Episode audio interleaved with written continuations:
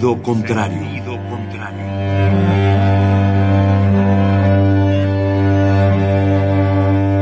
El Museo Universitario del Chopo presenta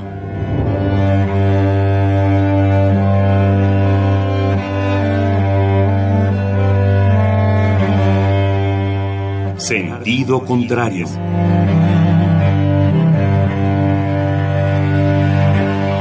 Una emisión de Marcelino Perelló. Producida para Radio UNAM, con la participación de Javier Platas.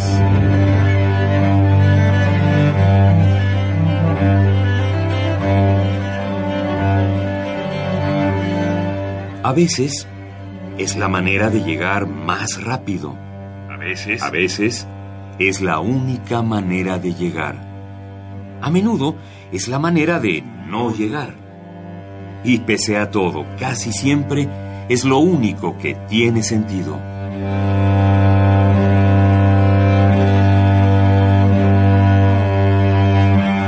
Sentido contrario. Sentido contrario.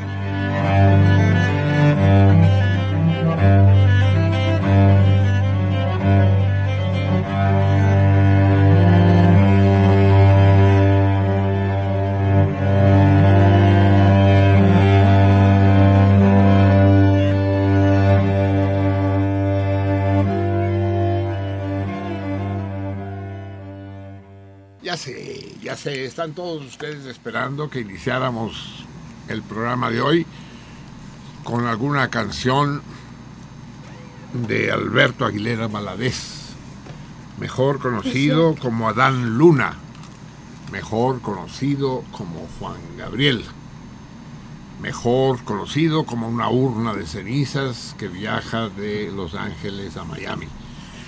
Pues no, no empezamos con Juan Gabriel.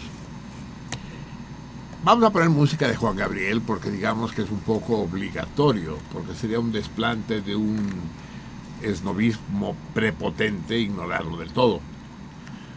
Y no somos el, el doctor Alvarado, director de TV UNAM, para proclamar que no nos gusta Juan Gabriel. No. Sin embargo, sí es necesario matizar más de, más de unas cosas. Y quiero que aprovechemos para discutir qué es eso de la popularidad.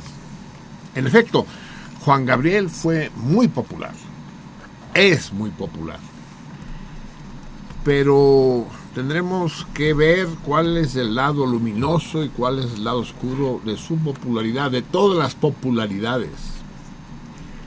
¿No será que la gente realmente valiosa, la gente realmente sobresaliente, es la que no sobresale?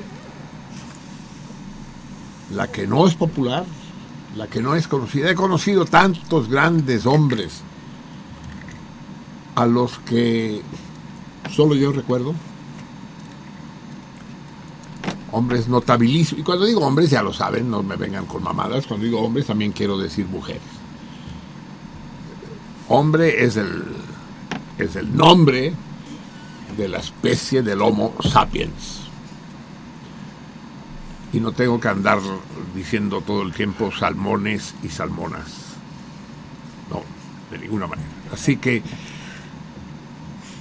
eh, aunque en el caso de Juan Gabriel sí deberíamos decir Juan Gabriel o Juana Gabriela o no lo sé, porque hay, hay, hay putos de todas las categorías, ¿no? Hay de los que se reivindican como transexuales, es decir, se reivindican como haciendo parte del sexo de los que no los dotó la naturaleza, y en cambio hay otros que mantienen su sexo original, pero manifiestan una preferencia sexual distinta a la que los instintos originales debería haberlos inclinado.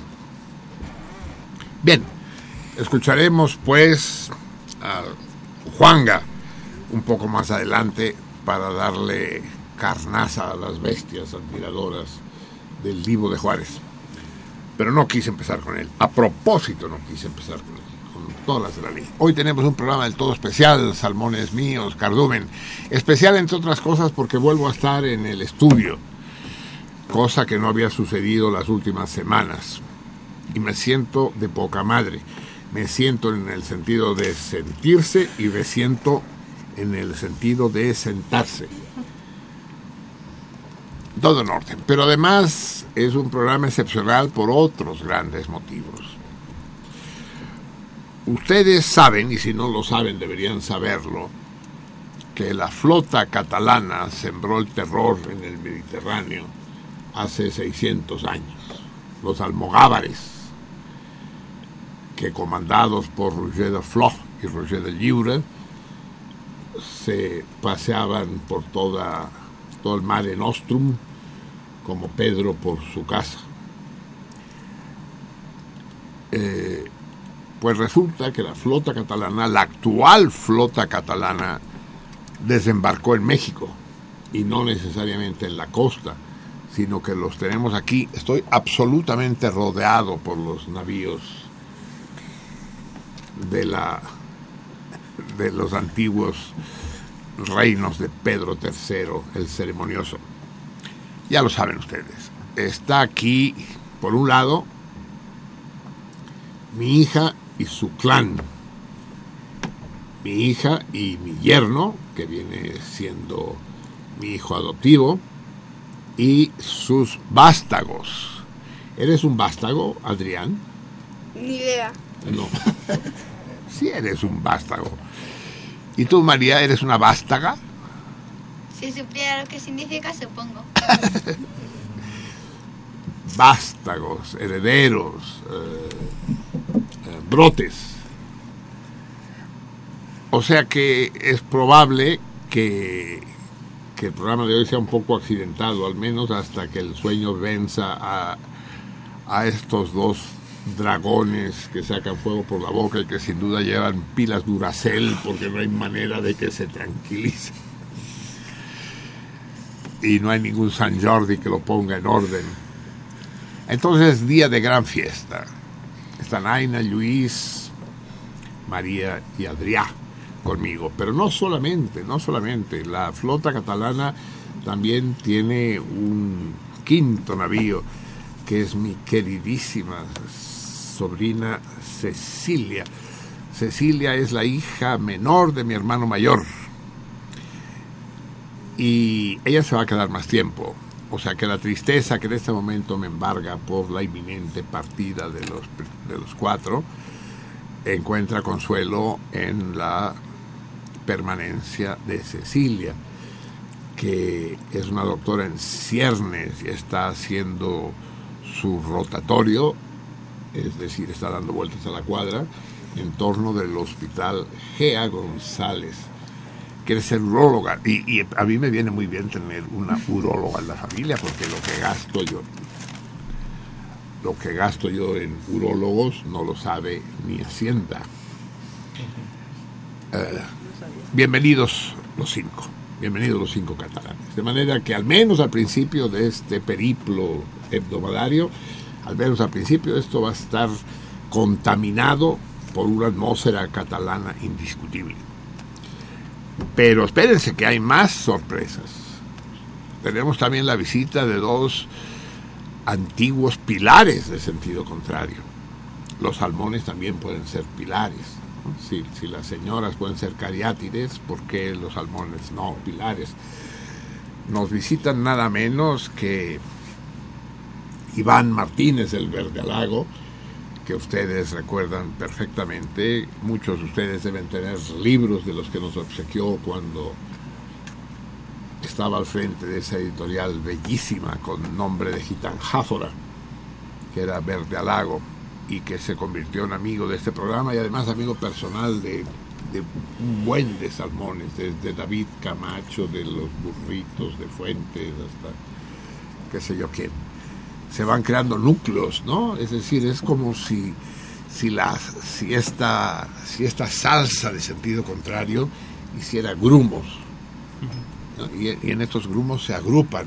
Hoy existen estos insoportables de los nucleares, que de los cuales tengo dos aquí enfrente, el, el querido Eliseo y, y, nuestro nuestro recluta de nuestra recluta de lujo, la Selenita. Me gusta decirte en diminutivo porque Selenita precisamente es el nombre de los habitantes de Selene, de los habitantes de la luna. Así que bienvenido, Iván.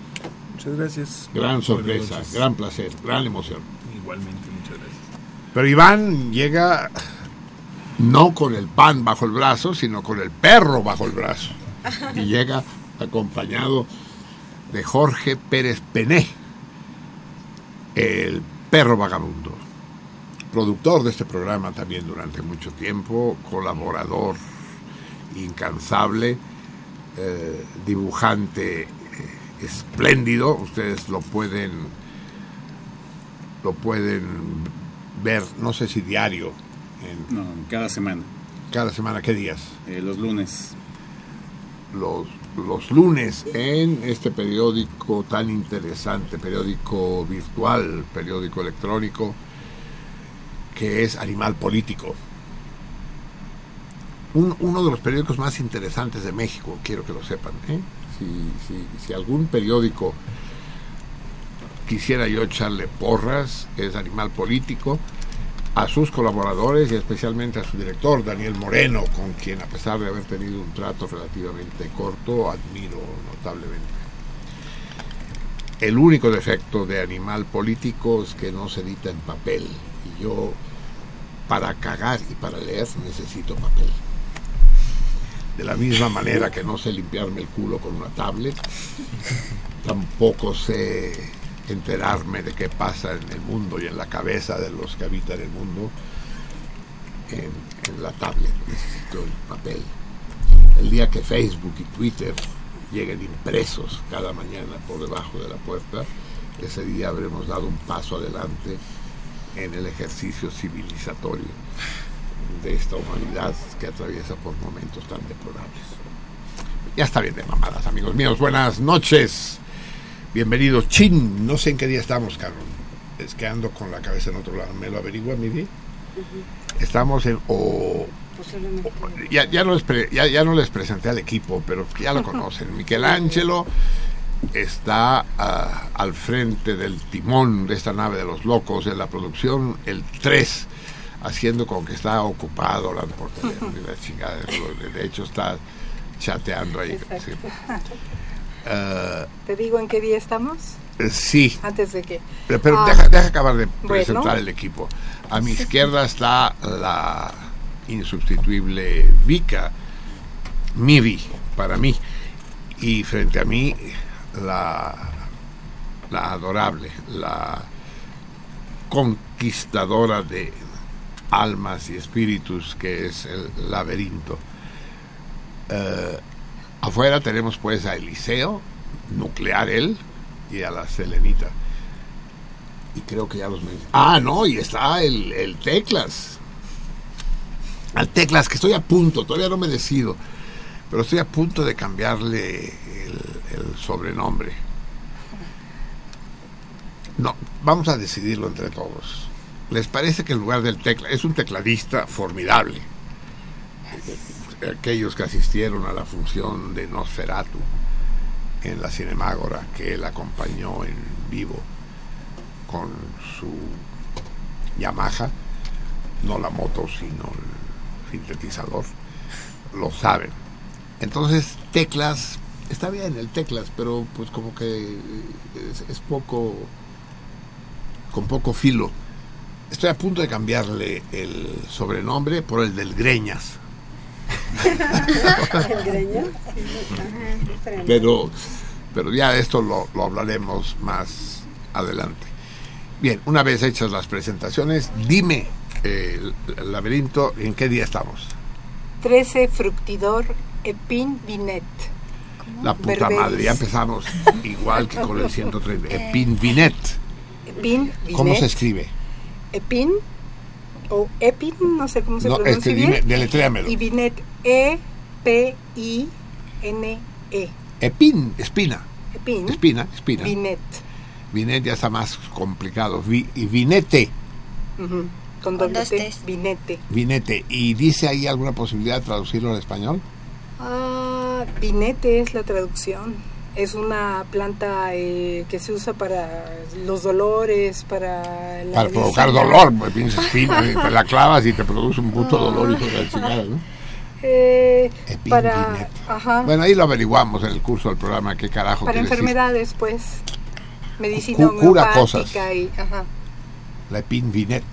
Epin- Pinche Fabre de Glantín, ustedes saben que los nombres, los nombres de las plantas, de los días del año, los eligió el Fabre de Glantín, un botánico célebre del tiempo de la Revolución Francesa. Y buscó cada nombrecito, cabrón, que no sé, como poeta él, Epinvinet.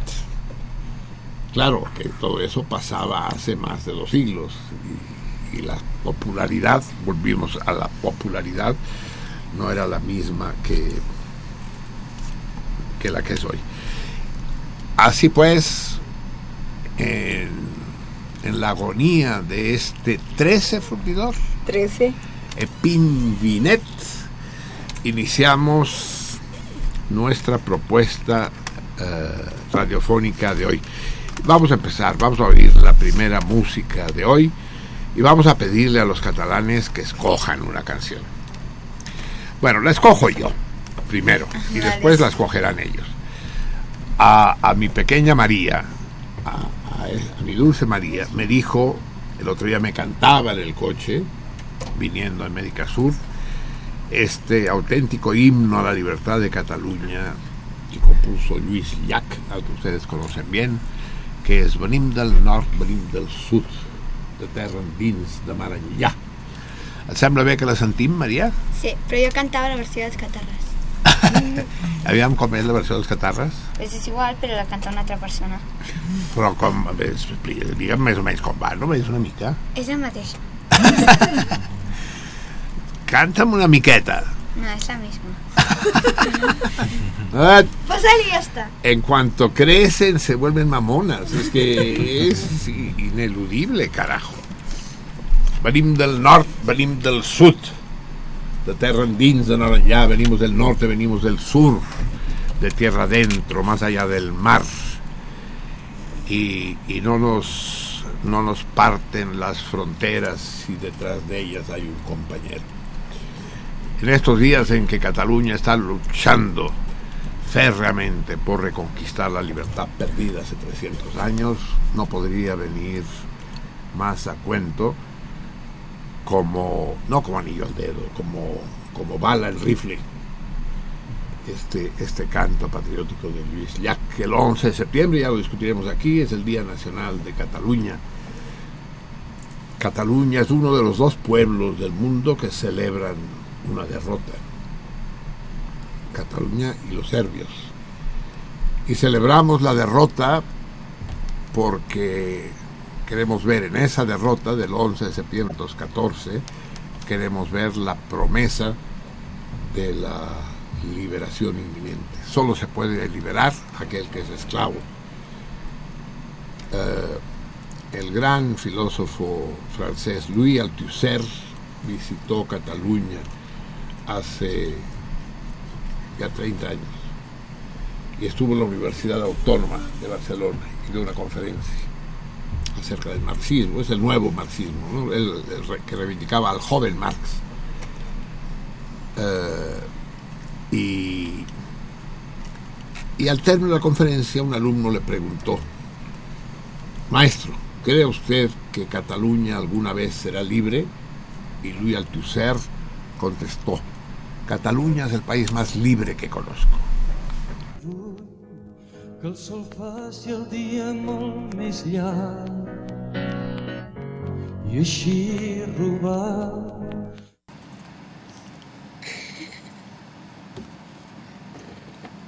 Aquí tenemos un problema porque aquí dice que es la 1, Y no es. pero no es. Cómo? Di- Digo, digo No, que me- sonava el que tinguem sort, que és la número 2.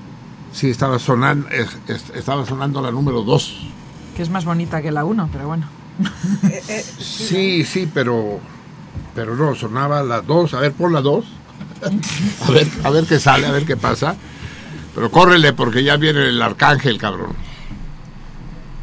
Hasta que la encontremos, hijo de la chingada. Es que sí, eh, dice disco 2.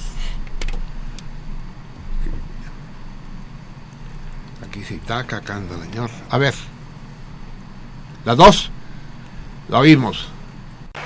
Senzillament la vida. La 3. Vamos a estar aquí.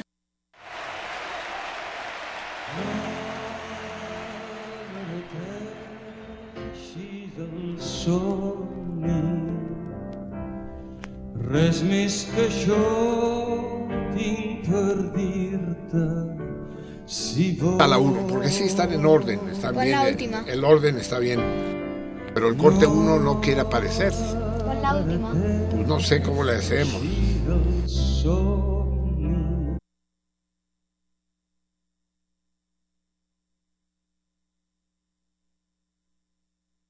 También, pero no, es la de la de Vanim del Nord, Vanim del Sur, quería que la escuchara María. Pero a lo mejor también María sabe, no abaratesis el somni.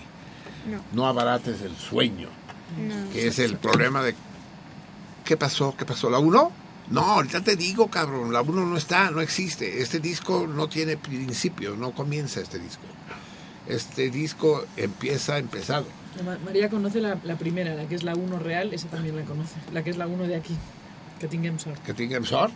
Pero esta es una canción de amor, no es patriótica, pero bueno. sí. Vale, Va- vale una de amor y después vemos qué hacemos con la patria. de acuerdo. Primer- primero Eros, ¿no? Y después eh, Demos. ¿No?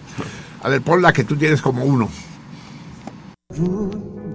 Que el sol faci el dia molt més llarg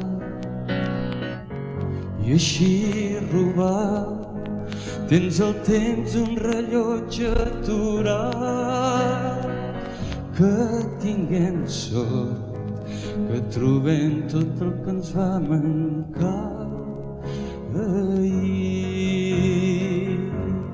i així pren, i així pren tot el fruit que pugui donar. El camí que a poc a poc escrius per demà. Que demà, que demà mancarà el fruit de cada pas. Per això, malgrat la boira cal caminar.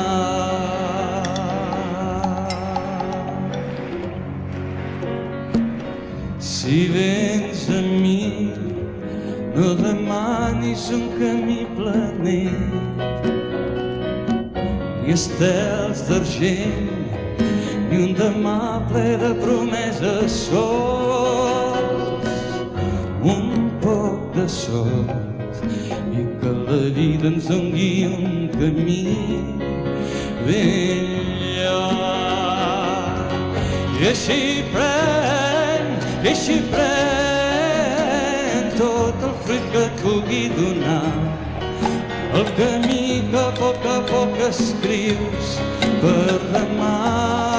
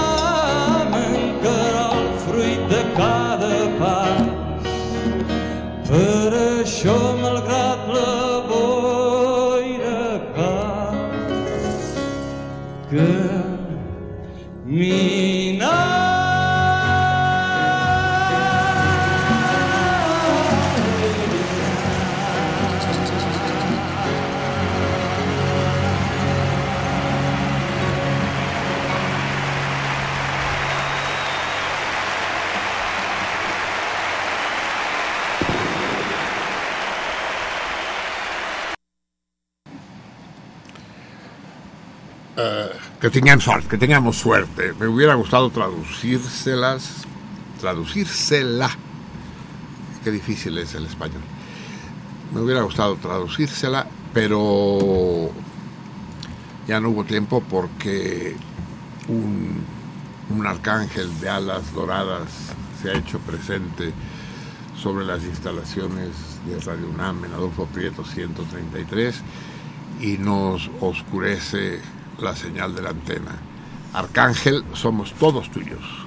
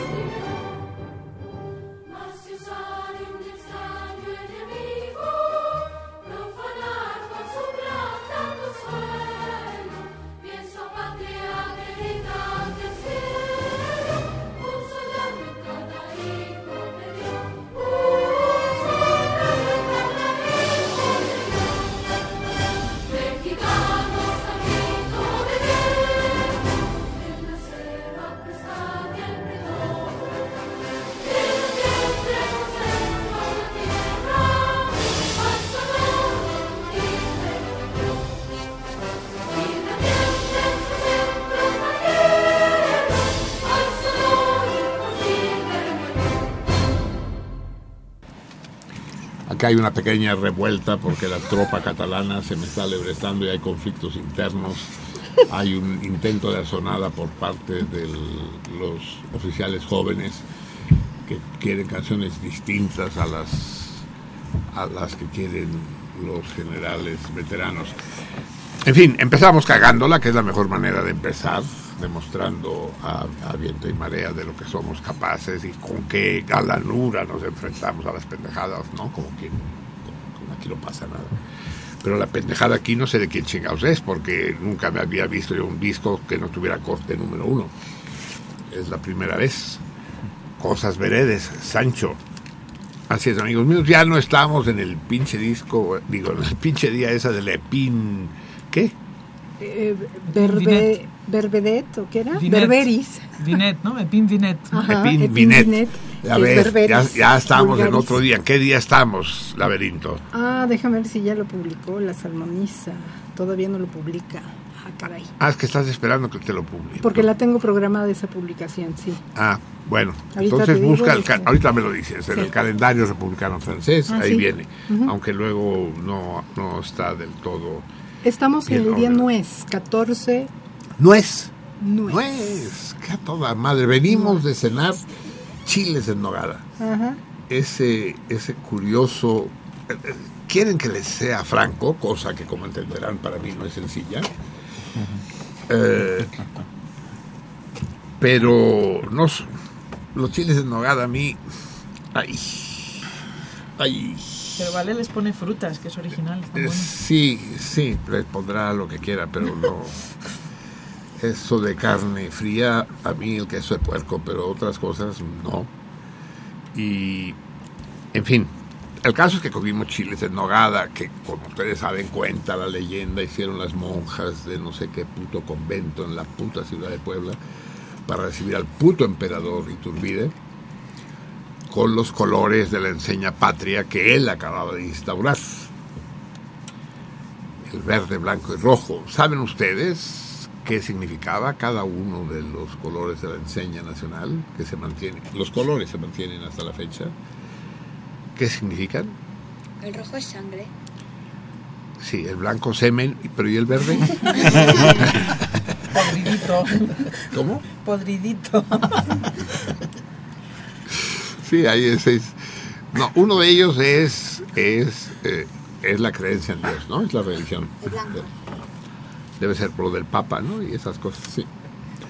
En todo caso, dicen que el, el discurso de ese alcalde de un pueblo francés que están celebrando el 14 de julio, dice, estamos aquí con ciudadanos, se los digo en español, claro, podría decirlo yo en un francés impecable, pero tampoco quiero humillarlos, se estamos aquí con ciudadanos para celebrar la efemérides que le dio la libertad a nuestro pueblo y que simboliza esta tela tricolor magnífica que sobrevuela nuestras cabezas.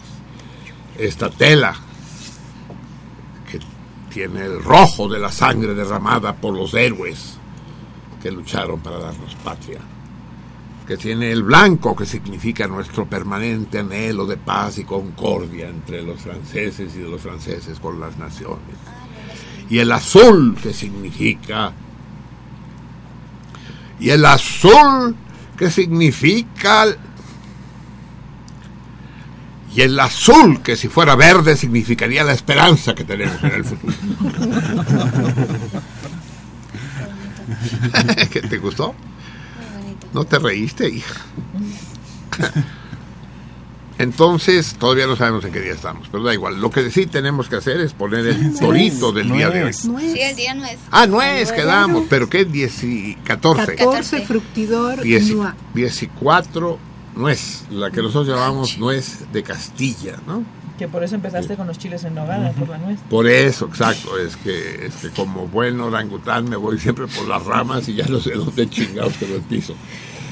Sí, eh, la nuez, la nuez. Dicen, dice la leyenda que para preparar chiles en nogada hay que quitarle el cuerito a la nuez, ¿no? O sea, hay que quitarle la cáscara a huevo, cosa que se hace fácilmente con aquello que Tchaikovsky usaba. ¿Qué, qué es lo que usaba Tchaikovsky para romper las nueces, María? ¿Un qué? Un... Ay, tan, tan, tan, tan, tan, tan, tan, tan. Ay, ¿no? ¿No ¿Qué? te- No, no. Dice, yo las compro partidas. Sí, yo, yo las compro en bolsitas de plástico. Ah. Eso. Trencanous, trencanous, ya sabés, trencanous, cascanueces, ¿no? Sí, eso. Eh, se le quita la cáscara dura, pero todavía hay que quitarle el cuerito. Eso es digno, eh, Cecilia, de un dermatólogo, Carlos. De sí, quitando, es lo mismo que quise hacer el pinche podólogo con mi piel. Quitar la pielecita esa, porque amarga, dicen. Cosa que, a Luis no le pareció demasiado convincente. Dice, son, son mamadas. Y entonces eso es lo que hace que sean tan caras, o que fueran tan caras. Ahora a lo mejor ya hay una máquina despieladora, de despelle- despellejadora de, nueces y que hace que los chiles en nogada puedan comerse todo el año y, y a precios realmente accesibles. La nuez. En todo caso, esta vez Fabre de Glantán se vio elegante y nos regaló con el día nuez, el 14 fructidor. Nos acercamos rápidamente al final del verano, amigos míos. Vamos con el torito, pues. Estábamos preparando con el Luis un torito cinematográfico. Pero después dije, pues tiene que ser un torito catalán, cabrón, ¿no? Pues este es nuestro día dedicado a Cataluña en este, en este espacio radiofónico. Y entonces vamos a hacer un torito catalán. Eh, hubo un alzamiento popular en Cataluña que Marx califica, no les voy a decir en qué obra, como el primer alzamiento popular, como la primera revolución de la edad moderna en el mundo. El primer movimiento revolucionario se produjo en algún momento dado en Cataluña. El hecho de que les diga que Marx lo calificó así ya es una pista para ustedes, o sea, no fue en el siglo XX, por ejemplo. Pero díganme ustedes en qué año tuvo lugar dicho alzamiento que Marx calificó de revolución. Y ya puestos, estaría bien que me dijeran también cómo es conocido ese alzamiento. Pero con que me digan el año, ya con eso. Díganme el año. Ya saben que me tienen que hablar por teléfono. Hoy, ah, hoy se culeó. Hoy cuando vio el pinche, la embestida de los catalanes, el, el rebaño de catalanes furiosos que se acercaba a Radio UNAM, Platas se culeó y huyó. Y no lo tenemos con nosotros. Y lo sustituye con todo el talento, prontitud y diligencia que lo caracterizan, el gran, el Terry que le digo yo, por aquello de Iván, el terrible. Háblenos pues, para que platiquen con nosotros, para que mis invitados crean que tenemos muchos radioescuchas, al 55 36 89 89, 55 36 89 y 89. Y para aquellos que están fuera de este valle de Anáhuac, al 01800 50 52 688. 01800 50 52 688. O bien escriban a Twitter, a nuestras hot girls, que el- lo- los recibirán gustosas en Twitter. La Vica, tan sensual como siempre y que está dispuesta a mantener diálogos sucios con ustedes. Si le escriben a la salmoniza, la guion bajo salmoniza de Twitter. O bien a Facebook con la laberinto, que no es más pudorosa ni menos provocativa. A la salmoniza, ahí sin ningún tipo de guion. La espacio salmoniza. Mm, mm. Sus comentarios mándenlos públicos, mándenlos abiertos para que el resto del cardumen se entere. Pero la respuesta al torito, si las hubiere, porque tampoco son hadas, las respuestas al torito, mándenlas en Facebook por DM, DM, Direct Message. Y en Facebook por inbox, por mensaje personal. El premio es hoy nada menos, sé que más de uno se le va a hacer agua a la boca, en particular al Eliseo que tenemos aquí afuera. Es esta visita a la pulquería La Rosita para que beban todo el pulque que quieran y puedan. Nueve personas, nueve, que le vacíen la pulquería a nuestro querido Daniel Montoya. Que le vacíen los. ¿Cómo, cómo se llaman los contenedores de pulque? Tú sabes, Iván. El tinacal. ¿El tinacal? O sea, son tinacos. O tinacal. el que supo del perro. El, perro. el perro cada vez que sale de la lucha libre se mete en una pulquería. Para que le vacíen el tinacal al Daniel Montoya. Ya saben que la Rosita es pulquería de adeveras, ¿eh? No es de estas fresas que han surgido por la condesa. No, no, no. Pulquería, cabrón. Pulquería. En el callejón de San Antonio Abad y la calzada de la Viga. La dirección no podría ser más atractiva. En la colonia Esperanza. Eh, es que está chistosa la dirección porque dice Callejón de San Antonio Abad y Calzada de la Viga número 196. El 196 de quién viene, del callejón o de la calzada?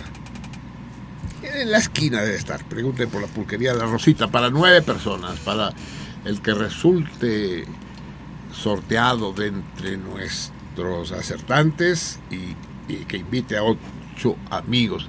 Algunos de aquí ya han estado, ¿verdad? El propio Eliseo creo que ya se puso hasta los moños. ¿Tú ya, ya- Eliseo, ya fuiste a la Rosita? ¿Y qué tal? A ver, ac- acércate, acércate, entra. A ver, nuestro caballero templario de planta nos va a decir, aunque no, no, no te veo muy entusiasta, ¿cómo, cómo está la Rosita? Pues es un lugar muy agradable, es un lugar tradicional. Les comentaba yo que parece de las pulquerías que retrataba Rius en los supermachos y en, en Hay, sus historias. hay, hay amigos tirados en la puerta. Claro, claro que sí, con su sombrerote y recargados en un cactus allá afuera. Sí, sí, sí. y, pero- y la calidad de los sopes y del pulque. Pues botana no nos dieron cuando fuimos. No nos dieron y los pulques pues estaban regulares. ¿Sí? regulares. ¿De qué te los echaste tú? De nada. De- ah, ¿no te echaste? No. Entonces, ¿cómo sabes que eres regular? Porque, ah, porque, porque la- todo el mundo decía que estaban bastante regulares. e- esta expresión es esta expresión es muy curiosa, bastante regulares. Muy, quién sabe cómo. Yo tomé un curado de betabel. Sí. Ese primer curado que tomé de betabel estaba delicioso. Después también hay pulque, ¿cómo se dice cuando es? De ajo.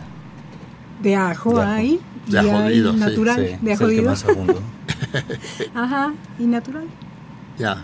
Pero yo tomé de betabel. Muy bien, de ya saben que las opiniones encontradas son nuestro Mm. nu- nuestro festín.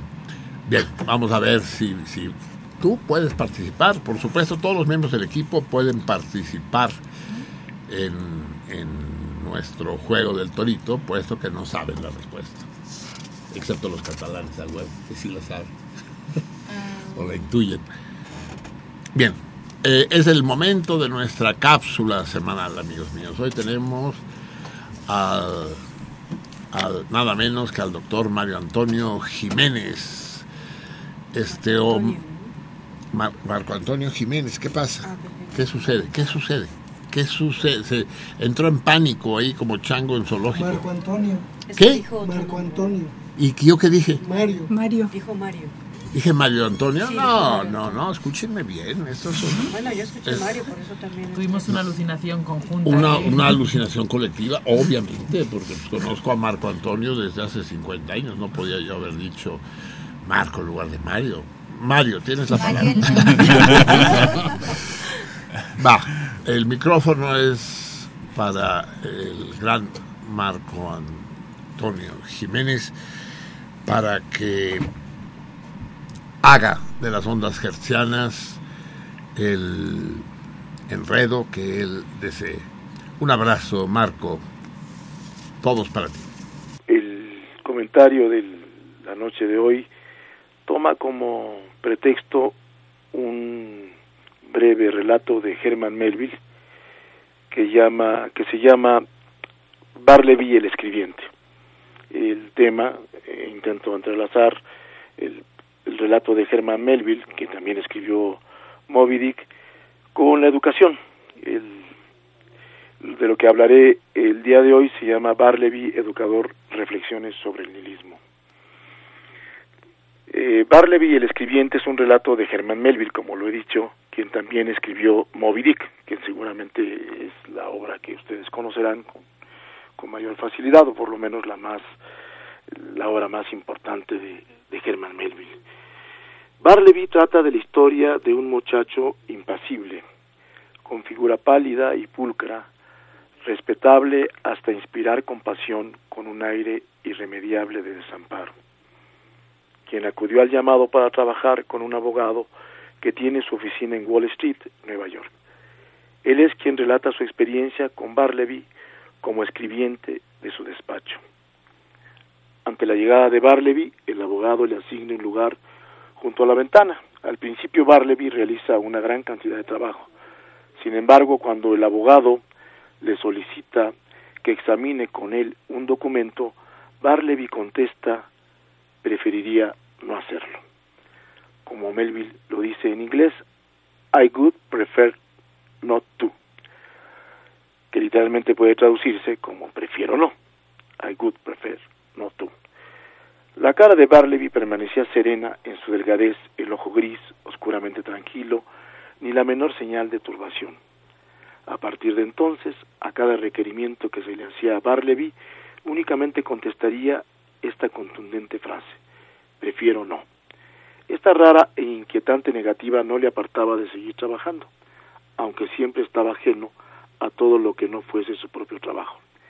El abogado se da cuenta de que Barleby no abandona nunca el despacho y que más bien, de manera clandestina, se ha quedado a vivir allí. Poco después Barleby decide no escribir más, por lo que es despedido, aunque evidentemente él no abandona el despacho, de tal manera que continúa viviendo en la oficina, incapaz de expulsarlo, y ante la clara incomodidad de los abogados que visitaban el despacho, el jefe del escribiente decide trasladar sus oficinas y dejar a Barleby en Wall Street. Barleby permanece primero en el despacho, luego al ser echado de allí por el dueño, deambula por el edificio hasta quedarse sentado en la barandilla de la escalera durante el día y en el zaguán por las noches. Finalmente es llevado a la cárcel, a lo que consintió con su impavidez y palidez características. Allí Barleby, poco después de la última visita que le hace el abogado, se niega a comer y muere de hambre. El abogado lo encuentra acurrucado de un modo extraño al pie del muro, las rodillas levantadas y echado de costado, la cabeza contra las frías piedras, sin el menor movimiento, sus ojos turbios estaban abiertos, salvo por este detalle, parecía profundamente dormido. Al final, en un breve y sorprendente epílogo, el abogado dice que según los rumores, el antiguo trabajo de Barleby, antes de llegar a su despacho, fue en la oficina de cartas muertas de Washington, de donde fue despedido por un cambio de administración. Esta oficina era el lugar a donde llegaban las cartas sin remitente y sin entregar a un supuesto destinatario. Con sus mensajes de vida, estas cartas van directamente a la muerte. Así concluye Melville su extraordinario relato. Barleby es un texto de una violencia comicidad, de una violenta comicidad, donde lo cómico siempre es literal y lo violento se va desocultando a medida que avanza el texto. Podemos apreciar a lo largo de todo el relato dos mundos, el normal, el de Wall Street, al que pertenece el seguro positivo y amable abogado, por otro lado, el extraño mundo del inalterable Bartleby, el primero que dice sí al correr de la vida, a las acciones permitidas, esperadas y asumidas por la comunidad, y el segundo, Barleby, que prefiere decir no a esa vida y por ello muere. Prefiero no es una elección negativa. No es que no se prefiera, que no se quiera, más bien lo que se prefiere es no. Esta negativa es lo que lleva al límite la preferencia. De esta manera, la negación bloquea el querer extremo, externo al querer de otro o el deseo ajeno para solo quedarse con el más íntimo preferir de sí mismo. En otras palabras, lo que se niega es algo no preferido, y justamente aquí está la intersección entre Barleby y cierto nihilismo. A Barleby solo le está permitido negar hasta la muerte. Su preferir no, su querer no, su desear no, es paradójicamente una voluntad de negar, es su deseo de negar, y, la, y la nada de voluntad, que es el nihilismo, es la oportunidad, el momento justo de su muerte. No es el relato de la crónica de una muerte anunciada, sino de la muerte como coyuntura. Imaginemos por un momento que el despacho de abogados es un salón de clase donde el maestro es el abogado. Lo que se enseña es ficción, el maestro pide a los estudiantes que colaboren en una tarea común y que trabajen en grupo. Uno de ellos le responde, preferiría no hacerlo. El asombro del maestro es grande. ¿Qué quiere decir? ¿Se ha vuelto loco? El maestro insiste, hay que corregir en equipo la tarea, repasar la lección y revisar el escrito. Y el estudiante responde con una mansedumbre, una tranquilidad, sin la menor turbación, sin malos modos o impertinencia, prefiero no. El maestro se percata que hay algo en ese estudiante fuera de lugar, extraño, irreconocible, irreconciliable, anómalo y desconcertante. Por supuesto, los demás compañeros están molestos porque éste se niega a colaborar en el trabajo común. Incluso alguno de ellos le ofrece al profesor obligar a su compañero estudiante a cumplir con lo que la institución demanda. Sin embargo, el mentor no acepta, se queda perplejo y pensativo, porque efectivamente lo que este alumno negativo le devuelve no es solo un no, sino un conjunto de gentilezas, de gestos sinceros, de actitudes que hacen imposible considerarlo como un simple mediocre, flojo, rebelde e indiferente. Hay una voluntad en ese estudiante que al tiempo que perturba al colectivo se hace impenetrable e imperturbable. De ninguna manera por miedo, por maldad, por amor, por bondad, sino por rareza. Barleby es algo a quien no se le teme, pero tampoco se le tiene confianza. No se le odia ni se le ama. Se sabe que está vivo, que hace, aunque cada vez menos, pero que esa vida y ese hacer nada tienen que ver con la de los otros, como si se tratase de un ser de otro mundo que anuncia, que, que anuncia otra cosa por venir. Termino. En esta extraordinaria intersección entre nihilismo y Barleby está la posibilidad de colocar a la educación en otro lugar, es decir, La educación como la facultad para preferir no. La educación para bloquear la preferencia ajena, para no ceder al deseo del otro. La educación que prefiere negar la normalidad. La educación que mora en la imperturbabilidad de la extrañeza. La educación para preferir no antes que no preferir. La educación ilista, aquella que permite al infante y al joven rechazar el castrante cuidado materno, aquella que permite al estudiante obturar la grotesca didáctica que ofusca. Gracias. Buenas noches.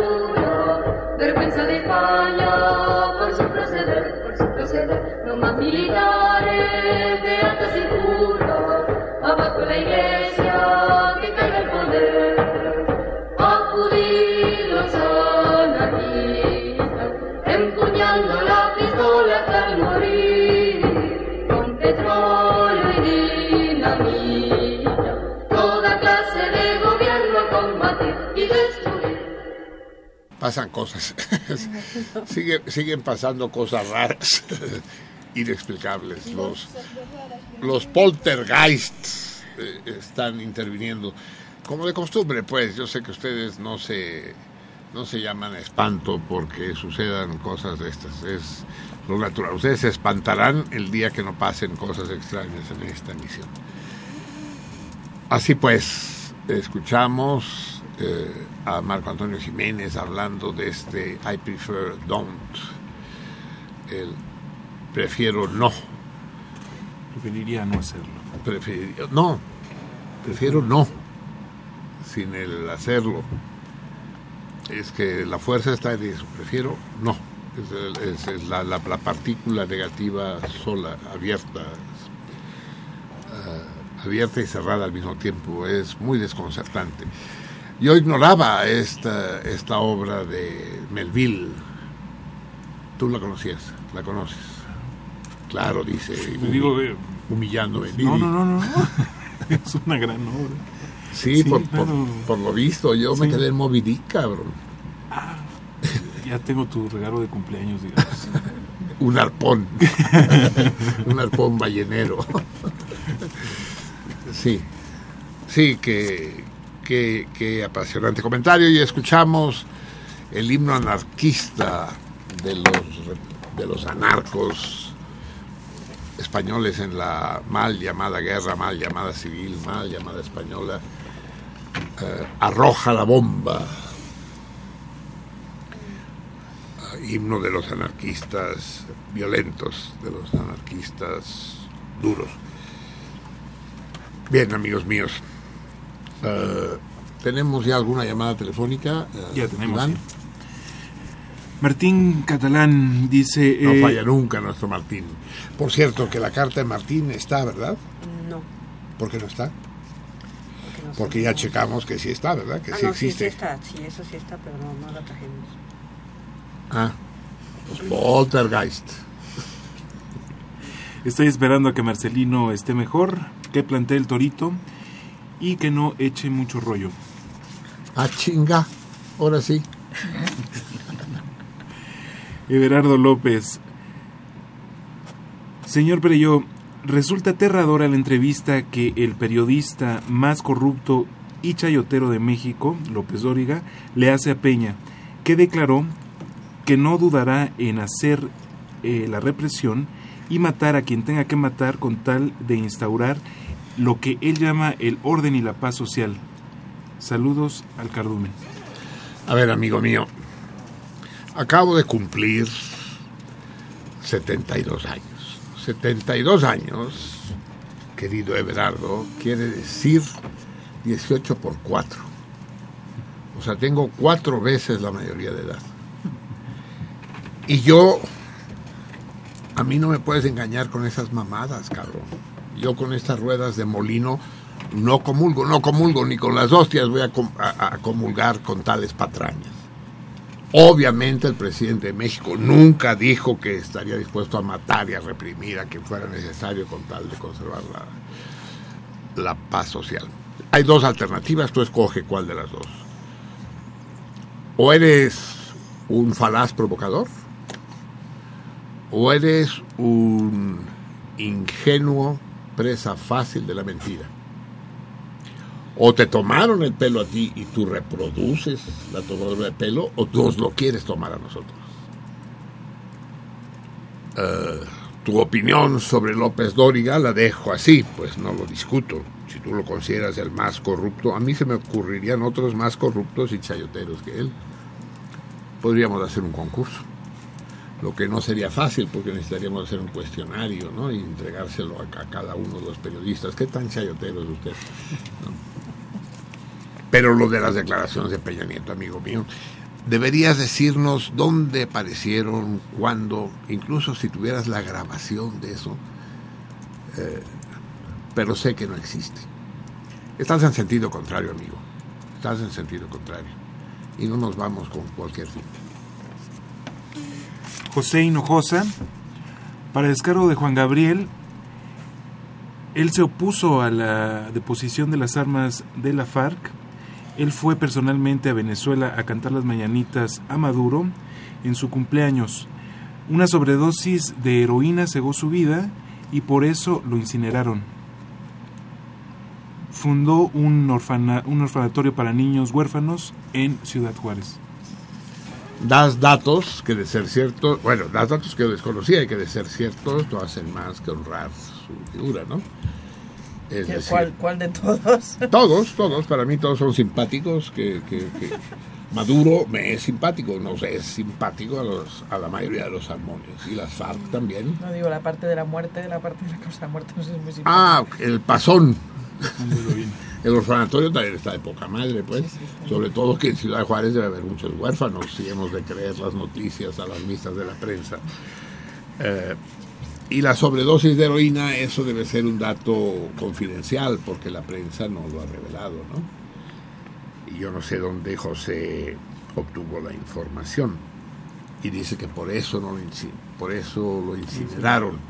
El pasón que se deben haber puesto todos los los de, los de la funeraria al quemar la heroína.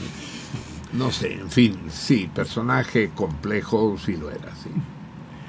Lupe, para Aina y familia, bienvenidos a este valle. Espero verlos. Ojalá que tengan tiempo para que pueda verlos antes de que se marchen de regreso.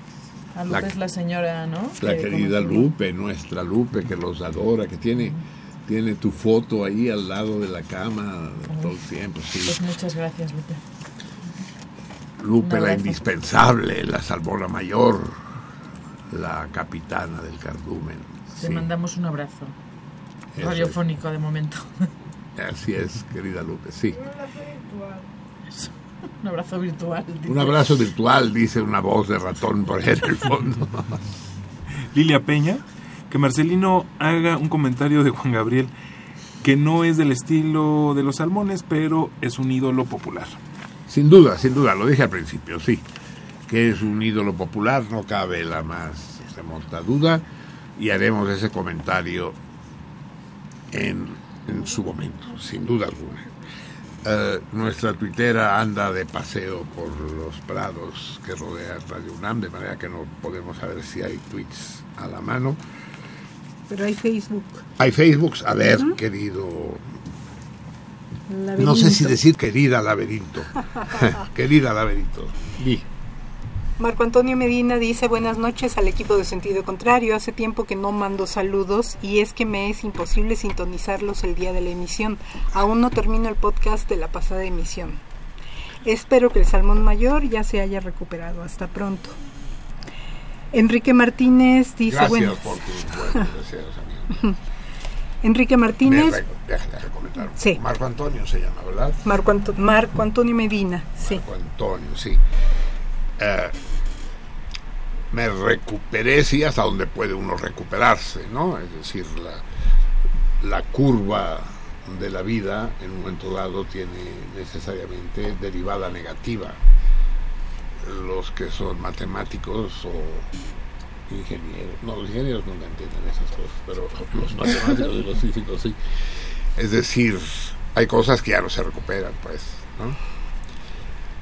Pero lo único digno y encomiable es que en esta decadencia obligatoria exista la suficiente vitalidad, el suficiente entusiasmo, el suficiente optimismo para llevarla con la dignidad y con la fuerza que la situación permite.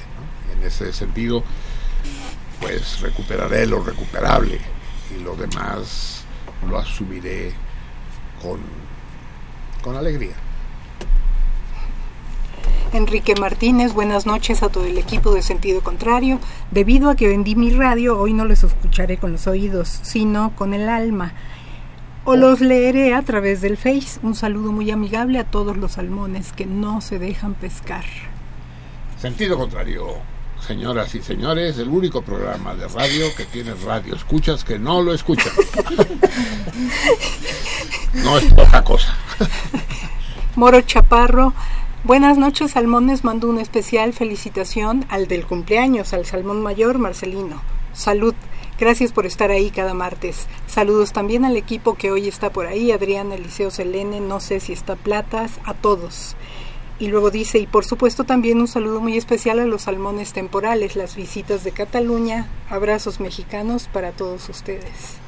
Gracias, mi moro, querida. David Contreras Pineda dice que gusto escuchar al maestro Valls entero y Rosa Gante. Le mandaría buenos deseos, pero prefiero Pero, no. pero no, Oh, que la chingada. Ahora sí. Así explica, tal cual. explica, explica. Nada Ah, más dice, pero ah, prefiero no. Es que es, es que es exactamente el- una alusión al texto de Ah. Marco Antonio, al texto de Melville, ¿no? Sí. Prefiero no. Ah, Ahora sí me desconcertaste. Está bien. Te lo acepto. Esto hasta el momento, y Walter Arias hasta el momento es quien contesta el torito. Torito. Una sola respuesta. Y manda saludos. La Hasta del el gran momento sí. Walter. Es que Walter está cabrón, porque Walter, tú lo conoces, sí, Walter estuvo en Cataluña, Sí, tiene sí, una sí. cultura catalana y seguro contestó bien. A ver, déjamelo ver. No voy a comentar nada de si contestó bien o no, pero Sería trampa. ¿Qué? ¿Está bien? No voy a decir nada. No se puede decir. A ver, eh, Miri, ¿tenemos algo en Twitter? Sí, nos escribe Carlos Campos, dice, escuchando sentido contrario por Radio UNAM, en Tuneim. Saludos a todos los radioescuchas de la Salmoniza. También nos escribe Ernesto Bernal y dice, eh, blanco, verde y rojo, religión, unión e independencia. Vizca Cataluña Libre. Libre. Vizca, Vizca, sí, no. Y por bueno DM nos escribe, no, no contesta el torito, Adaris, Adaris Sánchez y nos y bueno es una pregunta con respecto a, lo- a Juan Gabriel, Juan Gabriel y dice, Marcelino, ¿qué piensas que muchos están linchando a Nicolás Alvarado por su por su artículo del día de hoy? Sí, sí. Eh, Aralis, Ara- Aradis Sánchez. Aradis, Aradis Sánchez. Estos putos padres con iniciativa. Aquí el, el, el pinche Terry le puso a su hija Narda. Padre Narda. Y, y los papás de Aradis también tienen imaginación. Aradis. Eh, a ver, Alvarado obviamente tiene todo el derecho del mundo, por demás está decirlo, de hacer público que, que la música y el personaje de Juan Gabriel no le es grato. ¿no? Y, de, y no es el único que lo ha dicho, ¿eh? En la prensa han salido varios comentarios en ese sentido. Nicolás Alvarado es una persona culta, sin duda, y ya lo dije hace un rato, es también una persona soberbia y con soberbia en los dos sentidos de la palabra, incluso diría yo. Eh, y se enfrenta se enfrenta a la corriente, cosa que nosotros los salmones conocemos bien, pues. cuando todos son elogios y cantos de nostalgia y desgarramiento de vestiduras, él sale con, pues a mí no me gusta, ¿no? Es su derecho, es... quiero recordar este, este, este viejo chiste que seguro ya les conté alguna vez y que habla un poco de este, de este derecho al libre albedrío, solo que en sentido contrario. En el examen de química, el maestro dice, Buitragues, ¿quiere usted pasar al frente, por favor? Sí, maestro. Muy bien. A ver, hábleme, Buitragues, un poco del amoníaco. El amoníaco. Eh, el amoníaco. El amoníaco. El amoníaco es un líquido. ¿Un qué, Buitragues? Un líquido. Más fuerte, por favor. Un líquido. Eso es, un líquido. Sí, muy bien. El amoníaco es un líquido. Incoloro. ¿Cómo? Incoloro. Más fuerte. Incoloro. Incoloro, sí señor, dígalo bien. Bravo, bravo, Buitragues. El amoníaco es un líquido incoloro. De, de, menos tengo por. De, de, es un líquido incoloro de, de olor, de olor, de olor agradable. ¿Cómo, Buitragues? De olor agradable. ¿Más fuerte? De olor agradable. ¿De olor agradable, Buitragues? Sí. Sí, sí, sí, de olor agradable. Ajá, de olor agradable amoníaco. A ver, señorita Aurora, por favor, vaya, por favor, a la repisa al fondo. No, la otra, la de al lado, en el estante de arriba, eso. Traiga ese frasco, ese, que dice amoníaco. Tráigamelo, por favor. Y agarra el maestro frasco de amoníaco, lo aleja de su cara así, lo destapa. Y se me hace el favor de olerlo, por favor, Buitragues. Buitragues lo agarra así con la mano temblorosa, se lo acerca a la nariz, inhala un poco. ¡Ay! Se tambalea así, está a punto de perder el equilibrio, así se. Le parece perder la respiración, pero no. recupera la compostura y dice: Pues a mí me gusta. Lo mismo hizo Nicolás Alvarado. Pues a mí no me gusta. ¿No? Y no he leído el artículo, leí solo el título. Y me parece, en, todo caso, me parece valiente y no me parece un despropósito. Habría que leer por qué no le gusta. Eh, y es, en eso de que me gusta o no me gusta juegan un montón de componentes, ¿eh? no es solamente cuestiones estéticas, sino que reminiscencias, asociaciones, evocaciones, experiencias que ha tenido uno con- a lo largo de la historia del artista y de la propia y de qué manera se entrecruzan. Es, ese gustar es un término complejo y huidizo. En todo caso, el problema con Nicolás Alvarado no es tanto ese, sino el hecho de que le están haciendo una campaña para que deje la dirección de TV UNAM, una campaña muy insistente, no sé qué tan numerosa, pero se le dirigen cartas al rector Graue pidiéndole que lo cese. Y el argumento fundamental que se da es que no estudió en la UNAM y que trabajó en Televisa. Y ninguno de los dos argumentos me parecen de peso. ¿Desde cuándo el director de la UNAM tiene que tener por eh, requisito haber estudiado en la UNAM? Hablando de requisitos, ese otro. A ver, nens, escuchen este otro. Lle- Llega un, llega un güey te lo voy a adaptar, se los voy a adaptar a ellos, que están más familiarizados, desgraciadamente, con la realidad española que con la mexicana. Llega un cuate al Palacio de la Moncloa. Un cuate, sí, si lo adaptaste. Un tío, un tío, un tío, un tío llega al Palacio de la Moncloa y, y dice, disculpe usted, aquí en el Palacio de la Moncloa, ¿puedo pasar? Dice, ¿qué desea usted?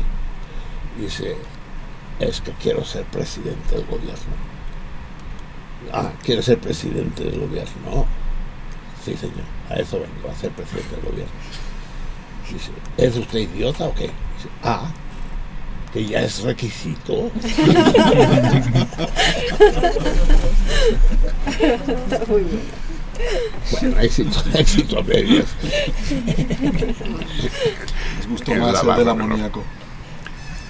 12 de la noche con 46 minutos de este 14 fructidor. ¿Qué quedamos que es? Eh, nuez. Nuez, chica la madre. Me acuerdo de la pinche espina de no sé qué y no me acuerdo de la nuez.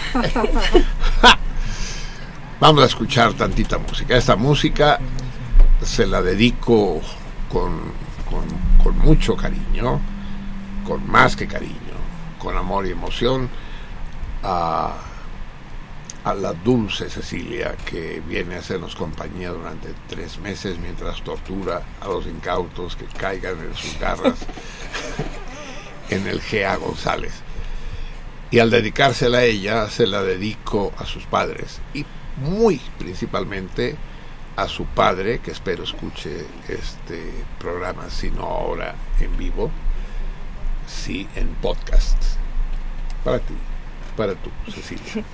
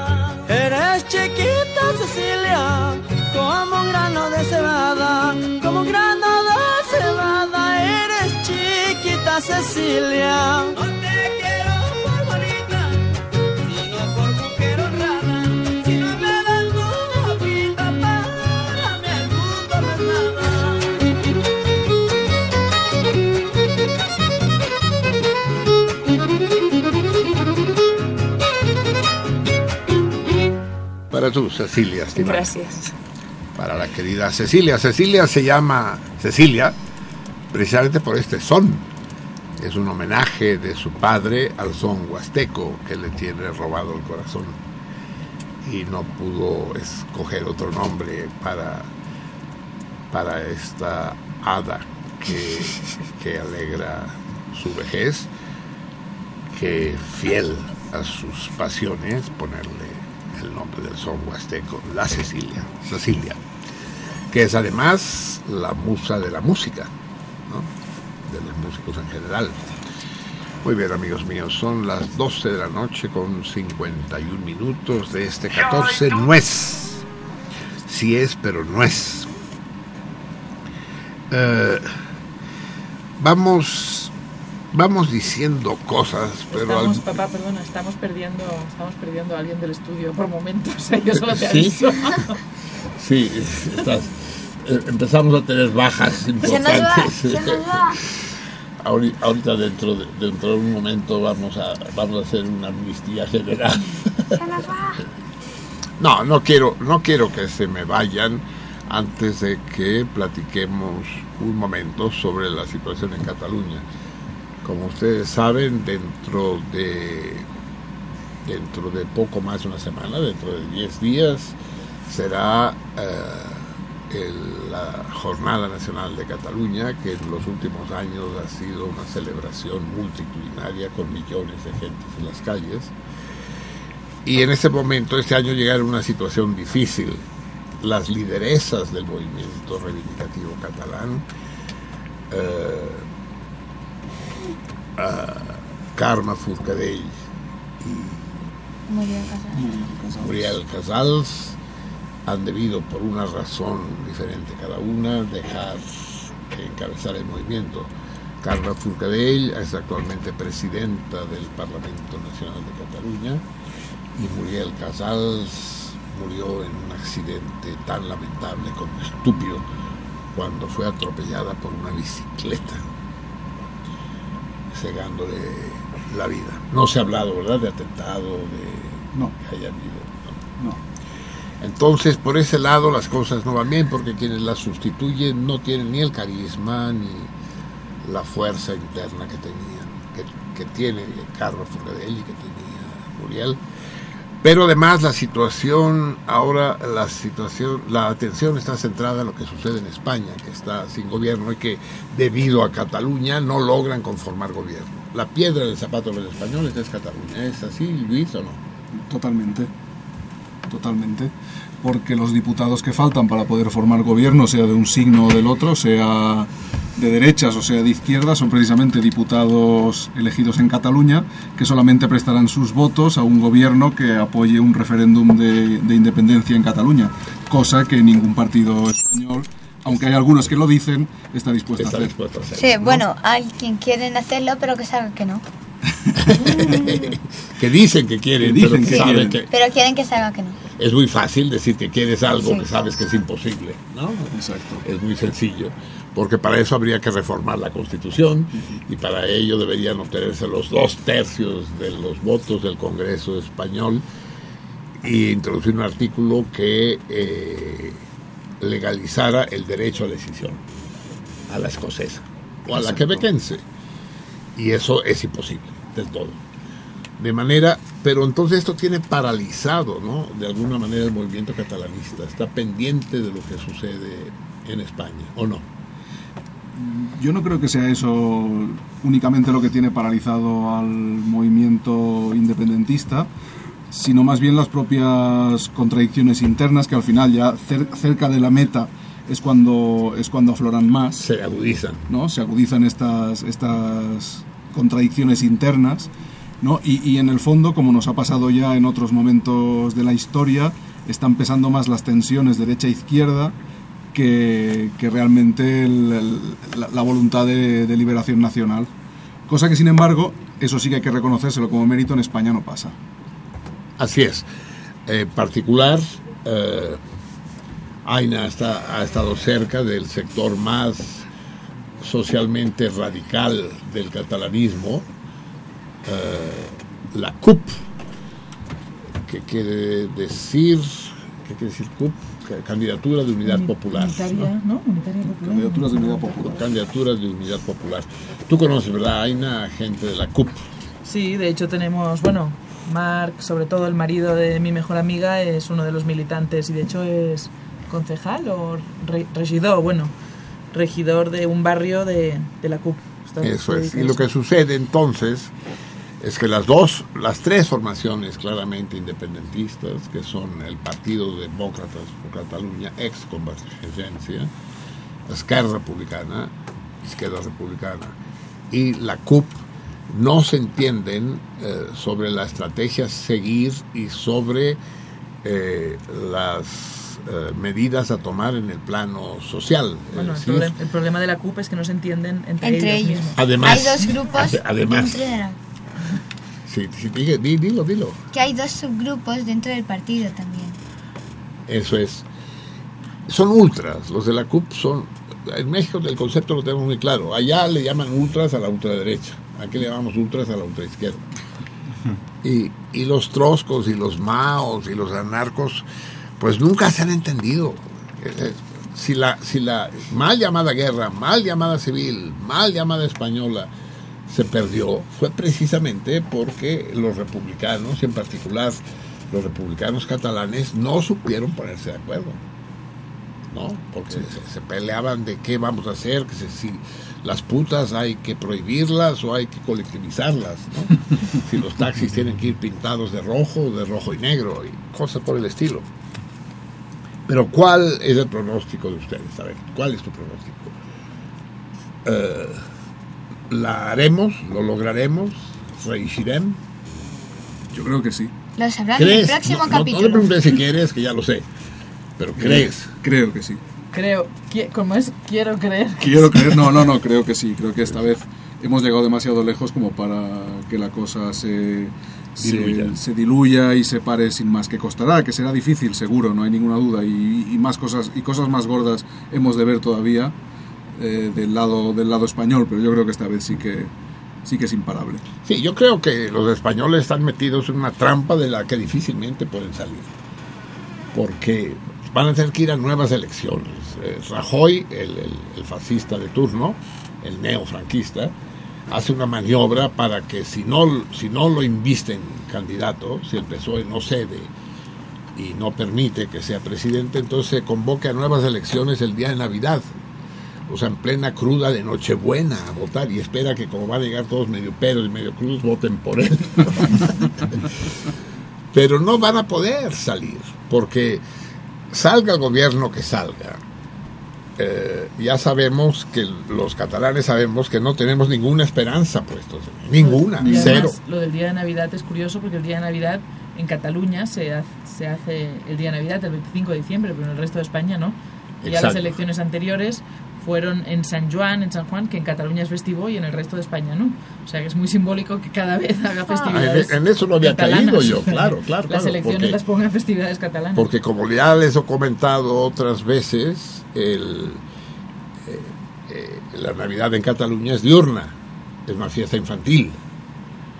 Y se hace cagar el tío, el leño, y todo eso ya se los he contado, pues. Y, y claro, como bien dice Aina, al, al, al hacer votar en plena fiesta, pues sí, dificulta las cosas, pues las señoras están cocinando porque se tienen que poner a cocinar a las 7 de la mañana.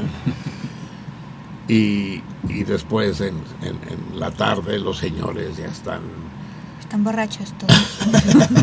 sí, borrachos o tratando de digerir la carnolla y, el turrón. Sí, Sí, ex- e- exactamente. A ver, con tu, con tu sexto sentido, Aina, ¿tú también eres optimista? ¿Crees que saldremos adelante?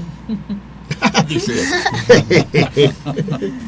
Bueno, no sé si hay que, hay que, yo creo que hay que ser más, hay que poner un punto un poco de, de ilusión y, y pensar que sí, porque si tiras la toalla es esto que hemos llegado a tal punto que hay que seguir pensando que sí, que si empiezas a analizar racionalmente si crees que se puede conseguir, pero hay que, hay que seguir, o sea, pero, es pero, esto.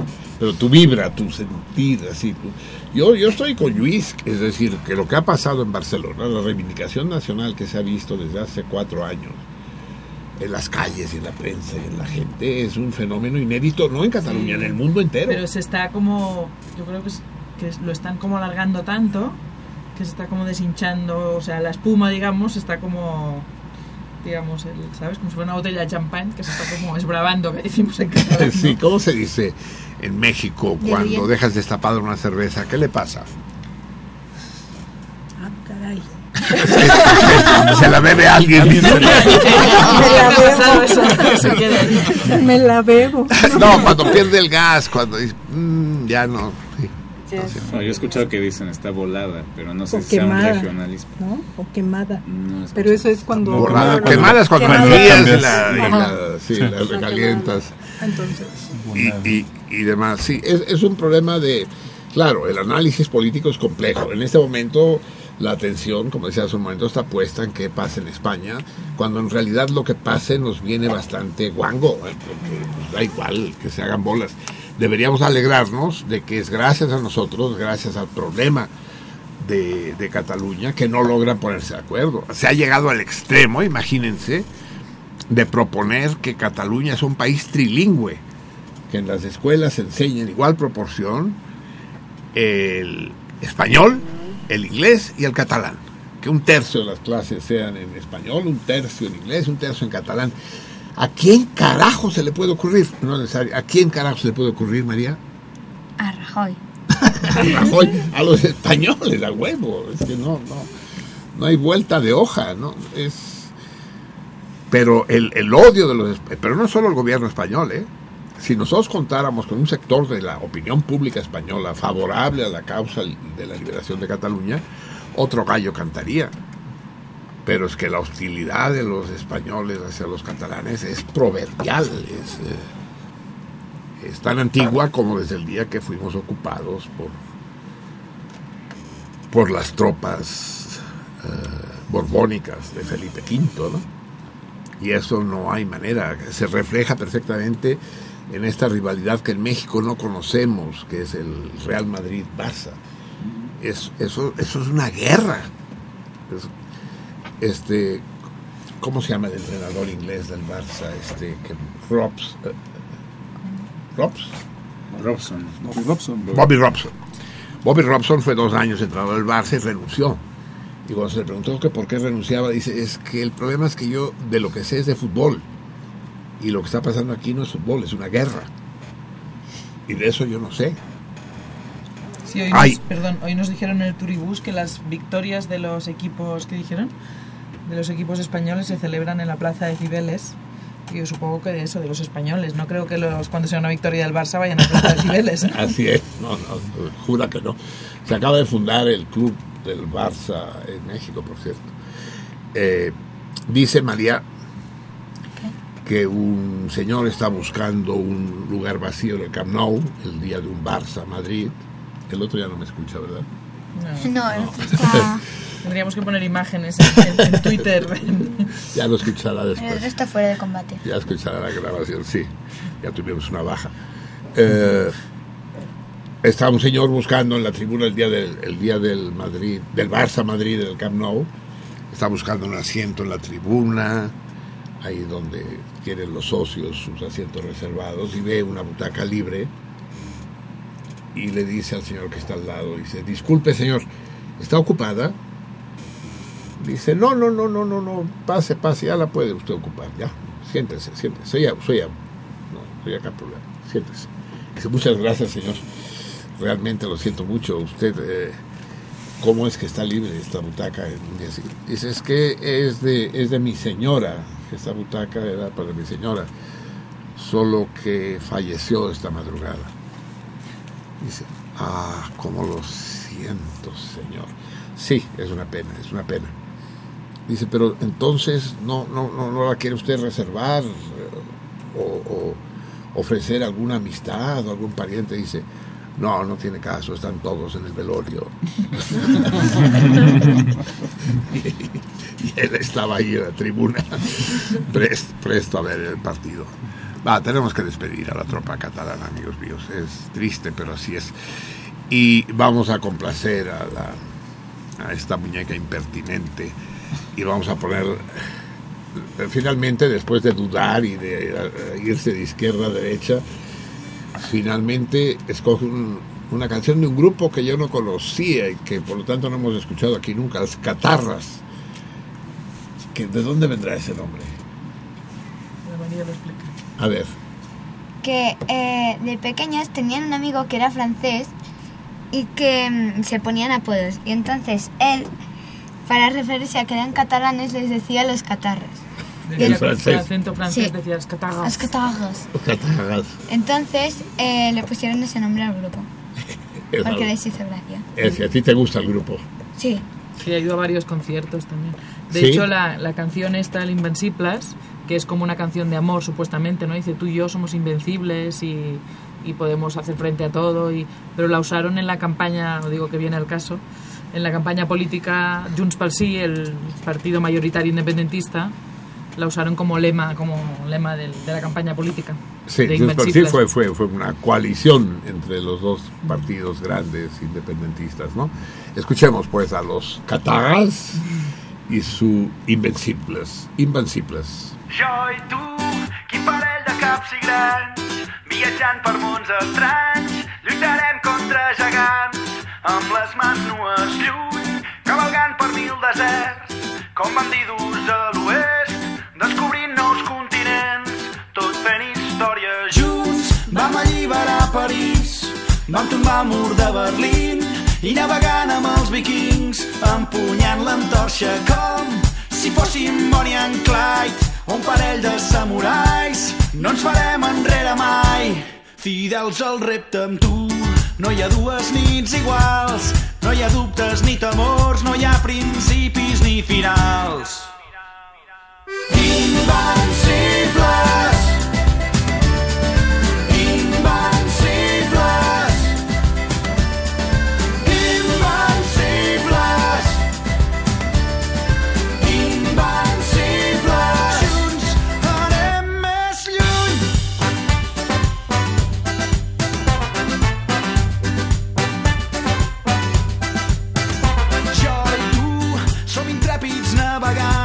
a la conquesta dels set mars, pioners i agosarats, hàbits d'aventures com Neil Armstrong o James Cook, el desig d'anar més lluny, cap a mons desconeguts i els seus misteris junts. No hi ha dues nits iguals, no hi ha dubtes ni temors, no hi ha principis ni finals. Invencibles,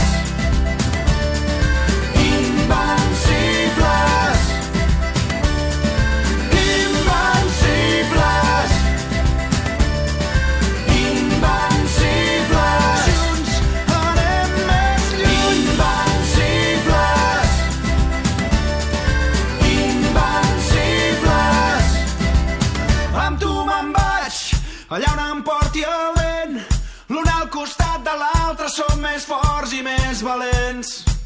Amb tu me'n vaig i escapem d'aquest present que ha perdut tota innocència i la il·lusió de quan som nens. Amb tu me'n vaig, allà on em porti el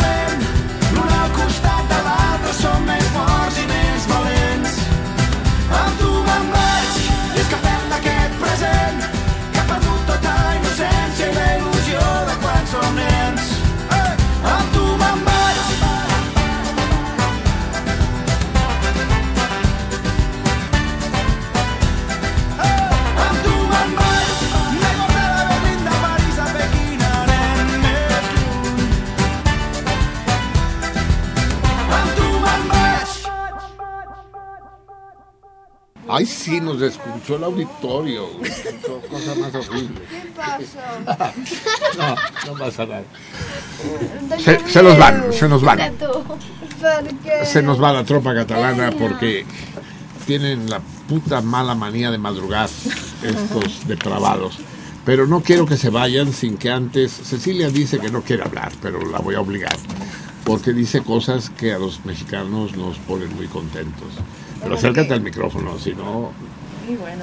Cecilia, como les dije, está haciendo el rotatorio de su sexto año de carrera en el GA González, ustedes lo conocen, en el Hospital General, ahí de Calzada de Tlalpan, en la zona de hospitales. ¿Cómo está? ¿Cómo te tratan? ¿Cómo ves el hospital? Muy bien. Tiene una parte nueva que me ha sorprendido mucho, que no tiene nada que envidiar a, a los hospitales donde estoy yo en Barcelona. O sea, muy bien. Y la gente me ha recibido muy bien y me consienten mucho por ser extranjera, sobre todo de Barcelona, les encanta, así que genial. Sí, y, y, y desde el punto de vista de la capacidad de enfermeras y de médicos, ¿ya tienes una opinión? Y sí, bueno, aquí dependen mucho de los internos, estoy viendo, que es en teoría lo que estoy haciendo yo aquí, el internado, con diferentes condiciones que los mexicanos. Pero sí, o sea, son como trabajadores del hospital, cosa que ya no pasa. O sea, en esta edad o en esta etapa de la carrera todavía somos estudiantes y no tenemos como un papel tan vital dentro del hospital, ¿no? ¿Y eso es bueno o malo? Bueno, yo creo que aprenden muchísimo y se espabilan mucho más rápido. Pero bueno, van mucho más cansados, están como un poco sobreexplotados. No sé. Sobre- Sí, Sobre solicitados. sí, pluriempleados. Pero estás satisfecha, estás contenta. Sí, muchísimo, ¿no? de momento mucho y creo que va a ser una experiencia muy enriquecedora. Vas a, vas a hablar bien de nosotros cuando regreses a Cataluña. Sí, claro, obvio. Muy bien, ya. Píntense de colores. Que ya no, ya tienen una cara de sueño todos. Y mañana, ¿a qué hora te levantas, Cecilia? Eh, Pues antes de las seis para llegar bien al hospital, así que Bueno, bueno. ya te podrías ir directamente desde aquí. Eh, vamos a escuchar esta canción, la escoge Aina. Y Bueno, estos son los, los Quartet Melt, que es un concurso de... ¿no? De- De es un aficionados, concurso sí. de aficionados cantantes, pero es un, un cuarteto que cantan, que de hecho aparecieron, no sé si eran profesionales antes, pero bueno, son cuatro voces, pero parece que sean como, como 30. Y hacen unas armonías que la Mm. verdad es que son, son impresionantes. Y esto es una canción clásica catalana que, que no de hecho no éramos, no sabíamos que se podía hacer como tan tan bonita armónicamente no que de Sí. hecho la letra bueno si explico la letra es muy es muy simple dice tu, tu padre no tiene nariz tu madre es chata y dice algo más o no creo que básicamente es eso no Y tu hermano tiene... Y el hermano pequeño de rata. y tu hermano pequeño La tiene nariz. nariz de rata. Hay que darle una vuelta a la Sí, letra. sab- saben ustedes que los catalanes son célebres por su profundidad filosófica y su mirada ontológica. las de la chata vida. se dice aquí la ¿Qué? nariz chata sí. Chata, chata es el que no tiene nariz. Muy bien.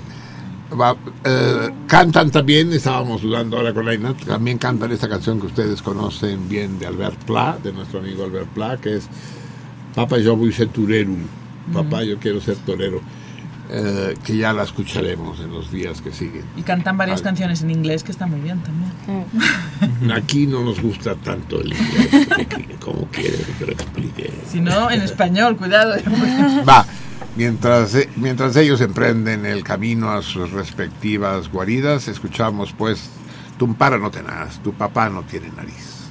Ton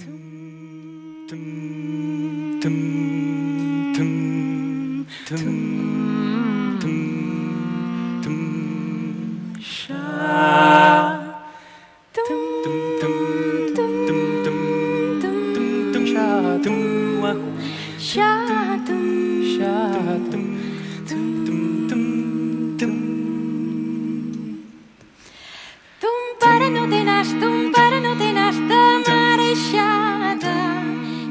germà petit, i el teu germà petit el té de fas dinar, ton pare fas dinar de mare escura. I el teu germà petit, i el teu germà petit de la verdura. Ton pare no té nas, ton pare no té nas de mare xata. I el teu germà petit, i el teu germà petit el té de rata. Ton pare s'ha perdut, ton pare s'ha perdut, ta mare el cerca. I el teu germà petit, i el teu germà petit seu a la fresca. Ton pare és capellà, ton pare és capellà, ta mare monja. I el teu germà petit, i el teu germà petit serà canonja. Ton pare s'ha perdut, ton pare s'ha perdut, ta mare el cerca. I el teu germà petit, i el teu germà petit seu a la fresca. Oh, no!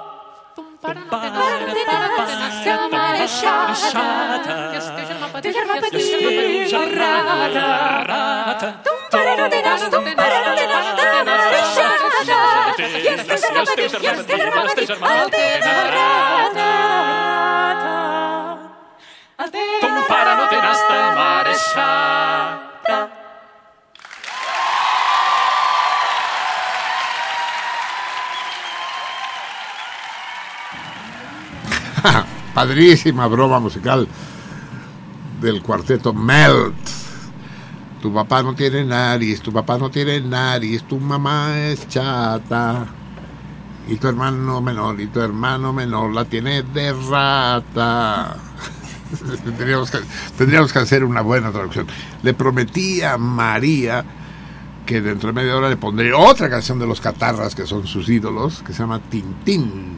Yo no sé, eh, ustedes salmones sí están familiarizados con el personaje de Tintín, seguro que el perro, porque es dibujante, lo conoce Claro, el que Tintín. tiene el perro Milú, Milú, que es sí, como Kropotkin, es idéntico. idéntico a Kropotkin. Sí, y la canción esta que vamos a poner, pero dentro de un rato, ya que hayan llegado a la casa y se hayan puesto los pijamas los pequeños, se llama Tintín y dice, me siento como Tintín, como no me quieres, me siento como Tintín sin Milú.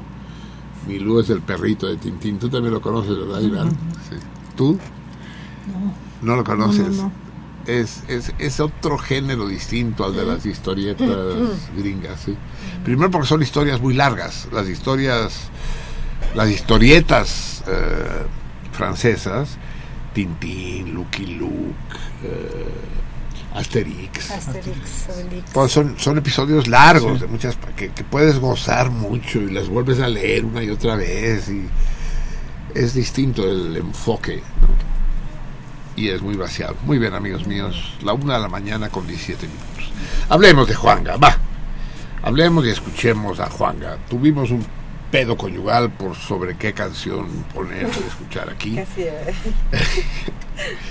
Porque sí, deci- decidí que sí había que escucharlo, pues no podemos pasarlo por alto, es todo un fenómeno, un fenómeno mediático, pero fenómeno al fin.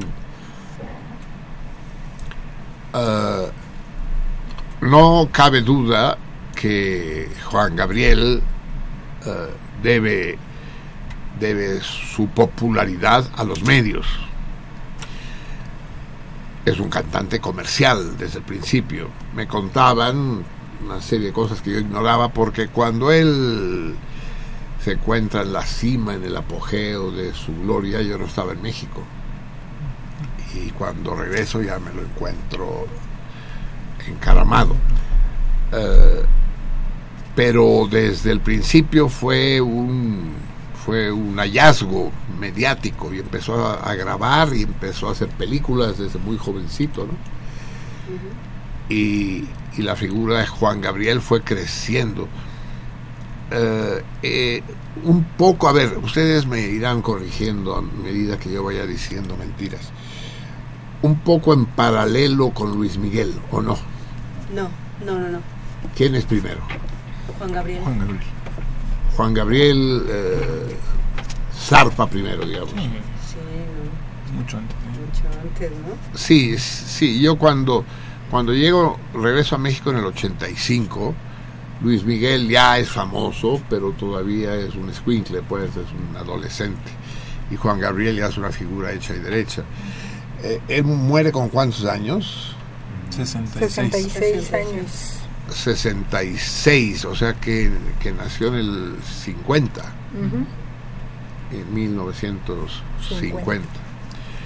Entonces, yo, contrariamente a lo que dice Nicolás Alvarado, eh, gusto de muchas de las o de varias de las canciones de Juan Gabriel, eh, tanto las alegres como las melancólicas. La que a mí me parte la madre desde que la oí por primera vez estando en Cataluña es la de no, que nunca me acuerdo cómo se llama la, la de no, tampoco me acuerdo Ah, cómo bueno, va la es- tonada, lo sí. bueno es que le encanta. sí sí me encanta sí Sí, pero la puedo la puedo empezar por el medio pero pues ¿La no de la mamá? chiste No, ¿no? no creo. No. Probablemente ya de mí te has olvidado. En la misma ciudad y con la misma gente la, la llamo yo, pero, pero no se llama así, no sé cómo se llama. Y, y me, me gusta muchísimo. Pero hay otras realmente notables y hay otras que... ¿Qué? Se me olvidó otra vez. Sí. Se me olvidó otra vez. Que solo yo te quise, yo te quise. Es, es muy hermosa. Es una canción de azote realmente sincero. Hay otras que detesto, que, que abor- abomino, como la de. Como quisiera. Ah, pues es la de que decías, ¿no? ¿Cómo se llama esta? Que no sé cómo tus se llama, ojos- la que es a la madre. Amor eterno, amor eterno. esa. Ay, yo también la detesto. que tus ojitos jamás se hubieran cerrado nunca. A ver, La amigo mío, si ya dijiste jamás, no digas nunca. ¿no? Que tus ojitos jamás se hubieran cerrado nunca. No, no, no, mijo, eso, eso es una, es un pleonasmo con una casa. Sí puedes decir nunca jamás, esa es una expresión fija. Nunca jamás, junto. Pero que tus ojitos jamás se hubieran cerrado nunca, no lo digas, hijo. Además de que todas esas canciones a la madre, excepto la de Gloria Trevi, son de una viscosidad empalagosa. sí. Ay, cuánto quiero a mi mamá. Sí, sí, está bien. Quiérela, quiérela y cállate. ¿no? Eh, Es la de ah, Por mi madre, bohemios, ¿no? De la que se burlaba Monsiváis, ¿no? Brindo por mi madre, bueno, esa no es canción, es poema, ¿no? Poema, bueno. Eh, pero entonces, eh, en México, sí y en todo el mundo, existe una serie de cantantes y de músicos que no están dentro del sistema y promoción comercial, que están al margen. Aquí hemos tenido varios de esos músicos, El Hueso, Davidaro, eh, Luce, y que son extraordinarios, son magníficos. ¿Cómo se llama el de Oaxaca? Ay, se me olvidó su nombre. Auténticos trovadores, pues, que no están dentro del circuito. A lo mejor no están porque no logran estar, porque sí quisieran estar. Pero a lo mejor eh, es que no quisieran estar. Es muy triste, por ejemplo, el caso, ahora que hablábamos de él, de Albert Pla. Albert Pla fue un fue un subversivo, fue él, él- se inicia y, y adquiere celebridad por su cuenta gracias a su desparpajo y a su insolencia. Pero ya aquí mismo lo dijo y cuando le pregunté ¿por qué cantas en español? ¿Qué necesidad? Hablando de Juanga, pero qué necesidad. Y dice, ¿tú qué preferirías? ¿Vender 40.000 copias o vender 400.000? Y, y yo le dije, pues no sé, a lo mejor vender 40.000 o 4.000, pues, o sea, por supuesto que recibo menos dinero, pero en principio un artista, y no podemos renunciar a la idea de que la música es una de las bellas artes, eh, no eh, un artista no crea, no ejerce para ganar dinero. En ese momento el arte ya es otra bronca, pues. Aquí el perro que nos acompaña renunció al Excelsior, donde ganaba una lana considerable, porque no le gustó el trato que le daban, la manera en que lo obligaban a dibujar en cierto sentido. ¿No es así, perro? Sí, exactamente. Siéntate aquí.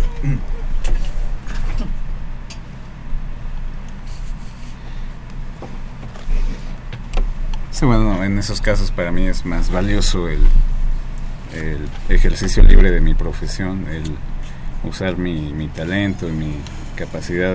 eh, Tu placer, ¿no? Tu placer, goce. Sí, claro. En lo que yo quiera, pues. Y como yo quiera. Y entonces, cuando no se dan las condiciones necesarias para que uno esté contento en un, en un lugar, pues es preferible para mí, pues, eh, Sí, dejarlo. hacerte a un lado. Ustedes saben que Modigliani, el gran pintor impresionista franco-italiano, fue el primero en pintar de manera académica, digamos, desnudos con pelos. Es decir, en que las mujeres aparecían con vello pubiano. Y fue un gran escándalo y tuvo problemas toda su vida eh, porque los galeristas no le decían quítale los pelos rasúrala no y él se negó y siguió pintando esas mujeres espléndidas longíneas con pelos. Y, hablemos de otros impresionistas. Ahora ahora me estoy yendo por el lado de la pintura pero si el pensar un poco mejor podría ir por el de la música. El caso de Van Gogh el, eh, el caso de Gauguin que, vivieron en la miseria a pesar de, haber conquistado una fama que los hubiera podido convertir en verdaderos magnates de, la pintura como Dalí o Picasso. No, y se negaron, pues. Bueno, en esa categoría no entra Juan Gabriel, pues. Juan Gabriel cantó para ganar fama, popularidad y dinero. Y eso, evidentemente, ensombrece su figura.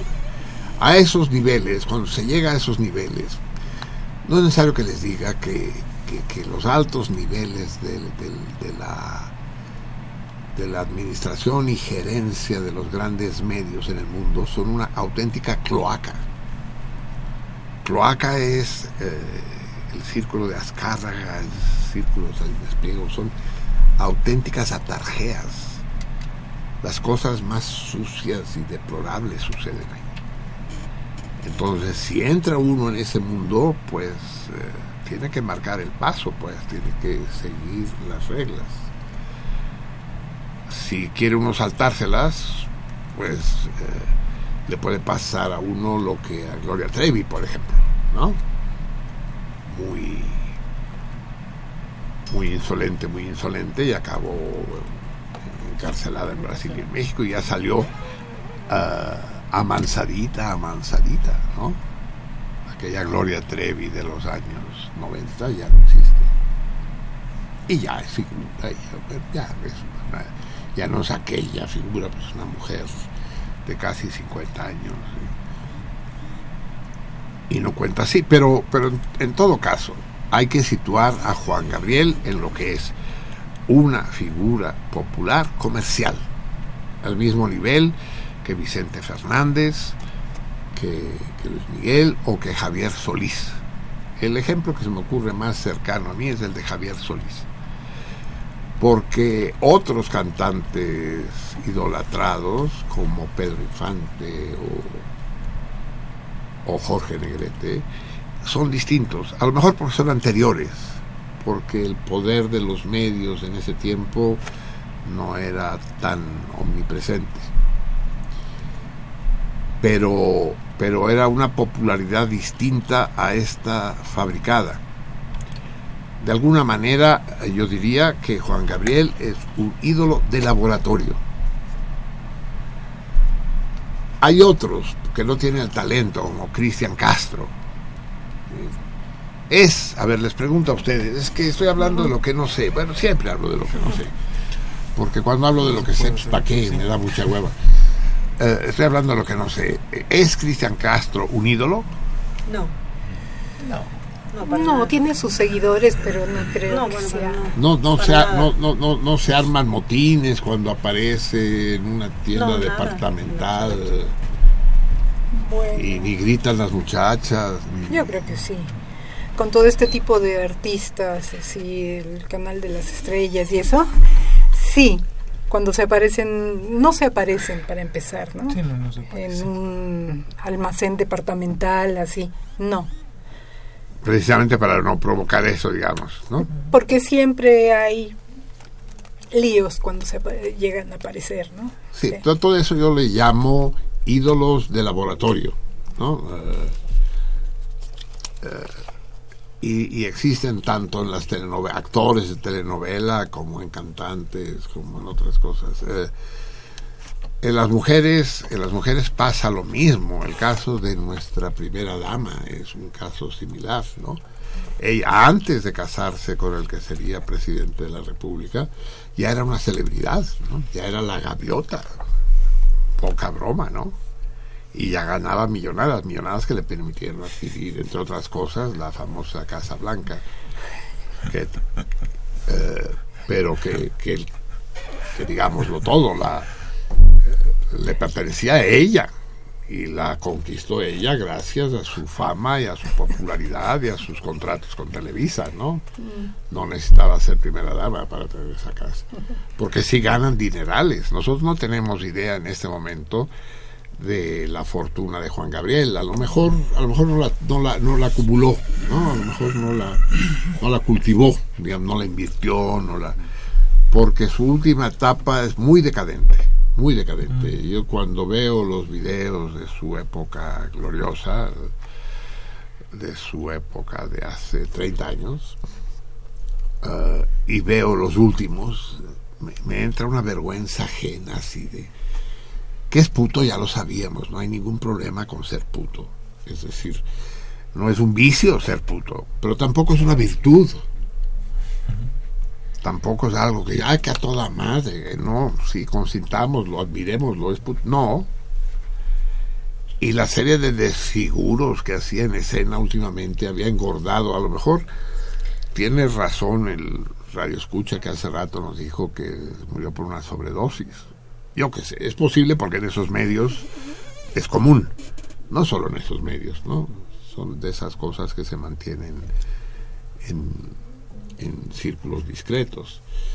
Pero lo que lo que es indiscutible es, es como el caso del negro blanco, ¿cómo se llama? De Michael Jackson. Michael Jackson. También es de laboratorio, hombre, es de laboratorio. No, que, que cómo bailaba. Chingada madre, hay, hay mil mimos en la calle de Gante que bailan mejor que él. Seguro, pues. Pero no, es, es- es- son figuras mediáticas. Son electrónica. Eso no quiere decir, insisto, en que no haya canciones muy hermosas, conmovedoras de Juan Gabriel. Y cuando digo de Juan Gabriel, digo de Juan Gabriel porque no tengo más remedio que decir de Juan Gabriel, pero quién sabe si son suyas. Porque artistas de ese nivel acostumbran, todos ellos, a comprar canciones, a comprar material. Llegan los compositores muertos de hambre y les, les, dan a conocer sus producciones, les dan sus, sus CDs con su música y demás. Y entonces, si les gustan, pues no necesitan plagiarlo, simplemente le dan una lana al, al autor, ¿no? Y se apropian la canción. Eso es, no es Juan Gabriel, son todos. Es, por supuesto Vicente Fernández, por supuesto José Alfredo Jiménez, por supuesto Agustín Lara. O sea, sin duda alguna, algunos de estos han, han sido escándalos públicos, pero que rápidamente les han echado tierra porque no se trata de matar la gallina de los huevos de oro. Esa sospecha en el caso de Juan Gabriel se acentúa porque resulta que es un cantante sin estilo. No hay un estilo propio de Juan Gabriel. Nada que ver con el probablemente ya con el eh, me gustas mucho o vamos al Noa Noa. Son dos rollos, son dos. Es que a veces estaba triste y a veces estaba alegre. No, es música distinta. Música de inspiración, de, influjo distinto. Bueno, vamos a escuchar, amigos, porque tenemos, tenemos más cosas que hacer. Escuchemos pues a Juanga como un homenaje a este hombre que supo conquistar él o sus patrocinadores o él y sus patrocinadores con dinero y sin dinero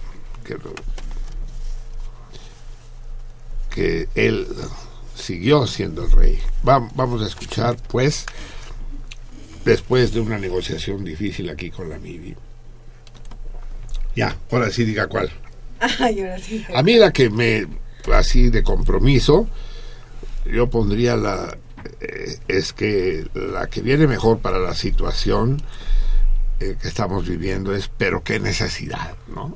Pues sí, O eso está bien. va. Habíamos dicho. Eso, sí. Es que es exactamente la situación, pero qué necesidad, De, de necesidad? amargarse la vida, de Exacto. es la sí es que no pinche disco no dice el número de cada corte hay que contar. Ya, ya, ya lo tienes claro Sí. a ver es 1 2 3 4 5 6 7 8 9 10 11 12 13 13 verdad 3 escuchemos pues al divo de Juárez y su pero qué necesidad muy brillante en su juventud, ¿eh? muy brillante. Eh, decadente, eh, grotesco en su madurez.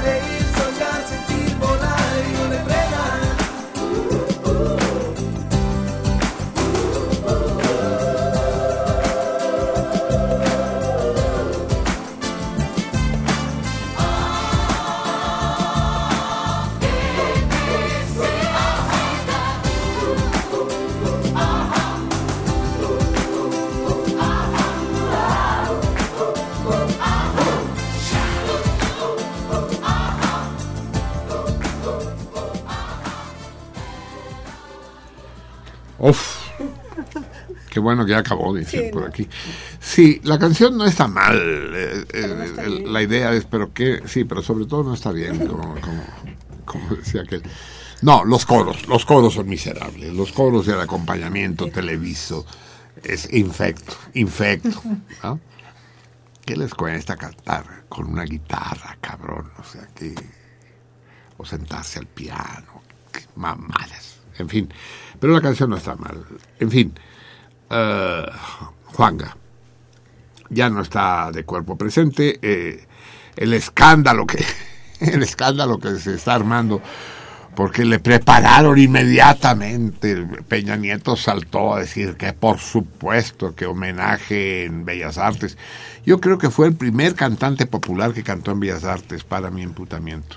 Haz- Hace muchos años, fue el primero que abrió esa costumbrita de que ya no hay diferencia entre una clase y otra y entre y enseguida todo mundo queriéndose apuntar ¿no? a, los viudos de Juan Gabriel, los viudos y las viudas, y no que sí homenaje en, en, Bellas Artes. Pero eh, ahí que Juan Gabriel pues estaba en Estados Unidos y vivía en Estados Unidos, lo cual no son detalles despreciables, es todo un rollo, porque digámoslo claramente, yo que soy seguidor de Trump, Trump, Trump, Sí, creo que la mayoría de los migrantes son nacos. O sea, es, lo peor de México está allá, afortunadamente. Es, es, es muy deprimente el ambiente chicano, muy deprimente. No todos, ¿eh? Conozco gentes que han estado allá y que son gentes a toda madre, empezando por nuestro cuatro, el cuatro. Él estuvo y no le gustó. Y Becerril Fernández, el gran beisbolista, también se regresó. Él no fue como migrante, fue como jugador. Y ¿por qué te regresas, regresaste, Becerril? Ah, comen re feo, dice. Todas las mañanas para desayunar, jamanex con huevos, jamanex con huevos, dice, todas las mañanas jamanex con huevos. O sea, sí hay gente padre allá, pero la, la, la masa, la, la plebe, no, sí está cabrón, sí está gruesa. Y, y por eso hacen los partidos de, de fútbol de la selección mexicana y de los equipos en Estados Unidos, porque llenan estadios eh, de, de gente que ahorra y ahorra para poder mandar las remesas y sin embargo se gastan una lana para ir a ver jugar fútbol soccer a los mexicanos. Es triste, es, es, es muy decadente todo el panorama ese. Y ahí estaba él, y entonces se arma el desmadre aquí. es que le vamos a hacer el, homenaje de cuerpo presente, la capilla ardiente. Pues no, ardiente fue el horno crematorio, cabrón. Ese sí fue ardiente. Y en urnita lo mandan a Florida, pues, donde está su familia. Y supongo que ahí se va a quedar. No creo que nos traigan la, la ceniza. No, no creo que pongamos el, la urnita ahí en medio de Bellas Artes, así, una cajita y que desfile la gente para ver la urna con cenizas. No.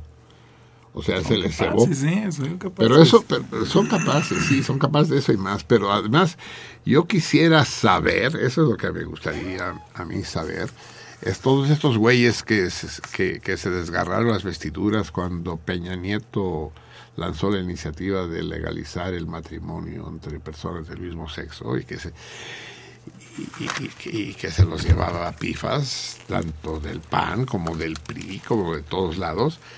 Me gustaría ver eh, si iban a ir o no iban a ir al, al homenaje a Juan Gabriel. ¿Iba a ir Emilio Gamboa? ¿Iba?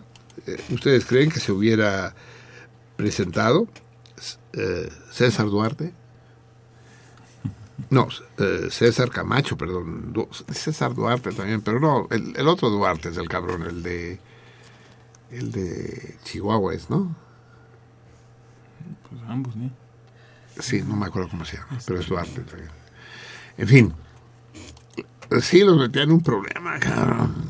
Porque pues ahorita, ¿que iban a ir? Si No se hacía la capilla ardiente, No, no sé si... a velar a un puto. Eh, no sé si fueran a hablarlo, pero sí, eran, eh, sí la sociedad era bastante permisiva con Juan Gabriel, con la figura de Juan Gabriel.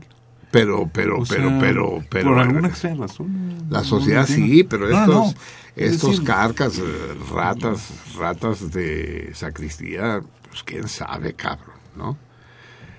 Porque hay un sector importantísimo de la sociedad mexicana, no lo olvidemos, que toda historia, esa historia de la homosexualidad no la pasa, cabrón. Y la considera pecado y la considera carne de infierno. Muchos, ¿eh? Muchos. De hecho, una de las explicaciones por la debacle priista en las últimas elecciones estatales fue precisamente la iniciativa de ley de Peña Nieto, que yo lo veía en los comentarios de los lectores en Excelsior, cabrón. Bueno, Excelsior. No, no, si así estaba Excelsior, ¿cómo estaba Reforma. Reforma? o como, sí, no, no. Sí. Sí, Bueno. ¿Quién sabe? No- A ver, es el momento de que le pongamos, es que se nos, me va a dormir María y debe estar ya en la casa esperando ansiosa que pongamos Tintín, con- igual con los catarras. ¿Lo tenemos listo tres? Sí, entonces va Tintín. Lo que viene a decir, según tengo entendido, yo no le he escuchado la canción, es eso, ya lo dije hace un rato, ¿verdad? Que un- a un chavo lo abandona su amor y dice que se siente tan tan abandon tan triste como Tintín sin Milú. Tintín tiene a su compañero de aventuras por todo el mundo, que es un perrito, una especie de fox terrier, eh, que es Milú. Y esta canción me la pidió María con un entusiasmo. No podía abrir los ojos de sueño, pero dijo, sí, pónmela, me aguanto despierta. Va, para tú, María, bonica, Nina. Tintín. Sense tu la vida és com menjar sense sal, insípida i austera com un cony de funeral. És com si l'existència s'hagués tornat un pur tràmit. Quan miro el calendari vull que els dies passin ràpid. Sí, ja ho sé, que no s'acaba pas al món. Qui més qui menys això ho ha sentit tothom. Autocompassió com a remei per la derrota. Dic que estic de puta mare somrient com un idiota i fer-me fort. El mascle dominant, el que s'espolsa la pena i tragèdia dels pallassos, riu per fora i per dins plora, ocultant els seus fracassos. No fos cas que em veiessis trencat, suplicant-te de genoll una altra oportunitat. No hi ha res més patètic que oblidar la dignitat, així que no t'esperis sentir que no puc viure sense tu. Sóc un tintín sense vir-ho. No tinc ningú que em salvi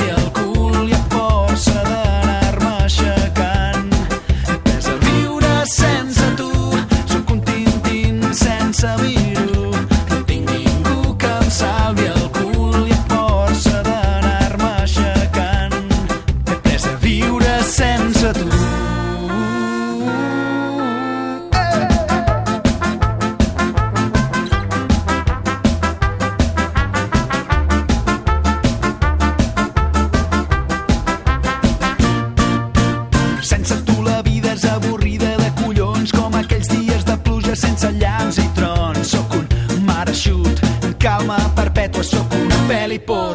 ensenya ni una teta en un punt mort, funcionant a ralentí, com paralitzat per la por de tornar a patir, esperant el dia en què escampi la tempesta i me n'adoni que he deixat de sentir que no puc viure sense tu. Sóc un tintín sense vir-ho. No tinc ningú que em salvi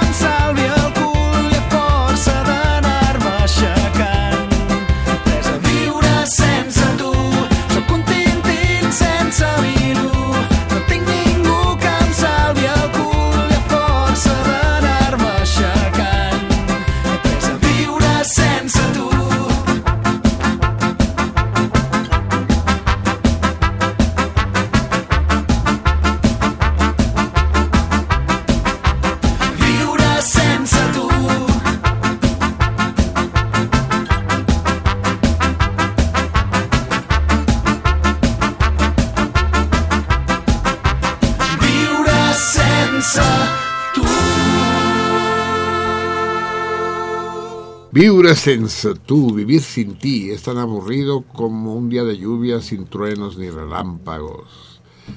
Es como una aventura de Tintín sin Milú.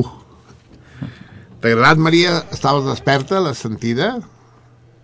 Vaja, la tornarem a posar perquè a mi m'ha agradat molt. Demà m'expliques com ha anat. Bien, amigos míos, son, es la una de la mañana con 52 minutos de este 14 frutidor nuez, les repito, el torito de hoy. Marx dijo que la primera revolución propiamente dicha se produjo en Cataluña. La primera revuelta popular digna de ser llamada revolución. ¿Me podrían decir ustedes en qué año habría sucedido algo así? Si además me dicen el nombre que tiene esa revuelta, porque tiene un nombre preciso, pues miel sobre hojuelas, pero no es necesario. Y gánense la, eh, la pulquiza, el, el destrampe en la Rosita, que ya saben ustedes, esta esquina del callejón de San Antonio Abad y Calzada de la Viga en la colonia Esperanza. Esto por dos, porque la colonia Esperanza no nos dice gran cosa. Eso es por por el anillo de circunvalación, ¿no? Ahí por el cine Sonora, por la central de bomberos, ¿no? Sí, ¿verdad, Eliseo? Mm, Así es. Bueno, amigos, recuerden que ah, en, en el, en la casola hay gran actividad, pero gran actividad. El nuevo concesionario está que no para. Eh, este miércoles mañana a las 8 de la noche un musical en homenaje a las brigadas internacionales que fueron a combatir a Cataluña y a España en 1936 para apoyar a la República. Se cumplen exactamente 70, 80 años, ¿no? 80 años, del 36 al 16, 80 años de la llegada y de la expulsión. Tuvieron que expulsarlos porque eh, la presencia de combatientes de todos los países, muchos de ellos mexicanos, eh, voluntarios, jóvenes, idealistas, servía de pretexto para la intervención militar de Alemania e Italia. Entonces la Liga de las Naciones dijo que se fueron las brigadas internacionales, las brigadas internacionales se fueron, está filmada su despedida, cómo se embarcaron en el puerto de Barcelona con una tristeza, una desolación que le saca lágrimas al más pintado. Y sin embargo los alemanes y los italianos siguieron bombardeando y combatiendo del lado franquista. En fin, entonces este homenaje a las brigadas internacionales se convirtió en una obra musical inglesa de muchísimo éxito, Bye Bye Barcelona. Vean ustedes las críticas en, internet, vean en la página de Casola el nombre del restaurante y les van a dar ganas de ir mañana a las 8 de la noche. Pero además el sábado, para no parar, eh, también en la Casola se presenta un espectáculo de cabaret, de cabaret propiamente dicho, divas de corredor, también a las 8 de la noche es este sábado. Cabaret, cachondo, alegre, desenfadado y desenfrenado. Eh, vean también la publicidad en internet. Promete muchísimo. Y por supuesto, este jueves no puede faltar nuestra sesión semanal de la Cinemágora, nuestro extraordinario cineclub, único en el mundo. Eh, Yo les digo que es la que no hay nada parecido para ver cine en el mundo en ese salón magnífico con ese pro- con esas proyecciones, con esas películas, con eso es la calidad del público lo hace todo, debates interesantísimos, la reverencia, nada que ver con otras salas y muchísimo menos con la televisión. Esta semana el maestro del terror, Brian De Palma, nos presenta su Carrie. La Carrie original, ¿eh? luego hicieron un remake que como todos los remakes es una mierda, pero esa, la, original, la de los años 70 creo que es, es, es, es magnífica, mucho más allá del terror, digamos que es cine más allá del terror, porque dice muchas otras cosas. Eh, la sesión va a correr a cargo de mi hermana. Sigue la catalaniza atacando duro. Mercedes Perello va a conducir la sesión. Y para que nos hable de Brian De Palma y de Carrie, tenemos en la línea a nuestro a nuestro experto, eh, más que cinéfilo, cinelólogo, cinelol, sin, cinelólogo, sin, Cinelólogo. cinelólogo. Querido Prax, bienvenido, cabrón. Hola, buenas noches. Escuchémoste. Pues nada, que, que, vamos a comentar un poquito de lo que vamos a ver el viernes. Dijiste el jueves, pero es el viernes 2 de septiembre. La cita como todos los viernes. eh, y como este es el viernes que, que estrena mes, eh, vamos a regresar a nuestro ciclo de los pelos de la gallina. Y vamos a revisar un, una neoclásica película de 1976, una década, el fin de una década en la que floreció eh, el baby boom, que se empezaron a dedicar al cine.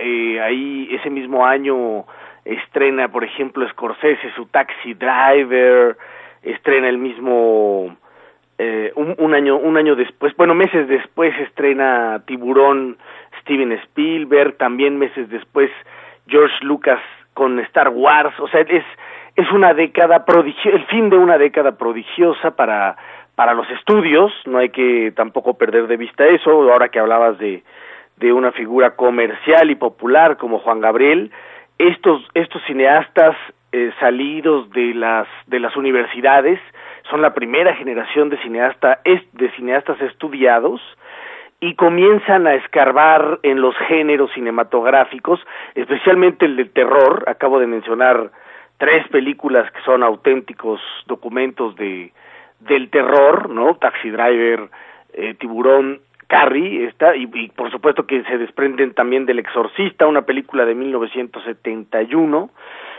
eh, que comienzan a, explorar en ese, en los géneros un poco del, del retrato que ellos veían del Estados Unidos post Vietnam, del Estados Unidos también de una resaca 68era muy importante y, y, y, y, yéndose a las a los márgenes mm, mm, más angustiantemente gringos para para para seguir también hablando de tu gran admirado Trump eh, esta esta película trata de la noche de graduación de, de, de una preparatoria. Mm, algo muy una tradición muy muy gringa no que se prepara con con bombo y platillo casi que equivale a nuestras primeras comuniones en México eh, y se prepara el baile y todo todo, todo sucede de, de una manera muy cronometrizada cronometrizada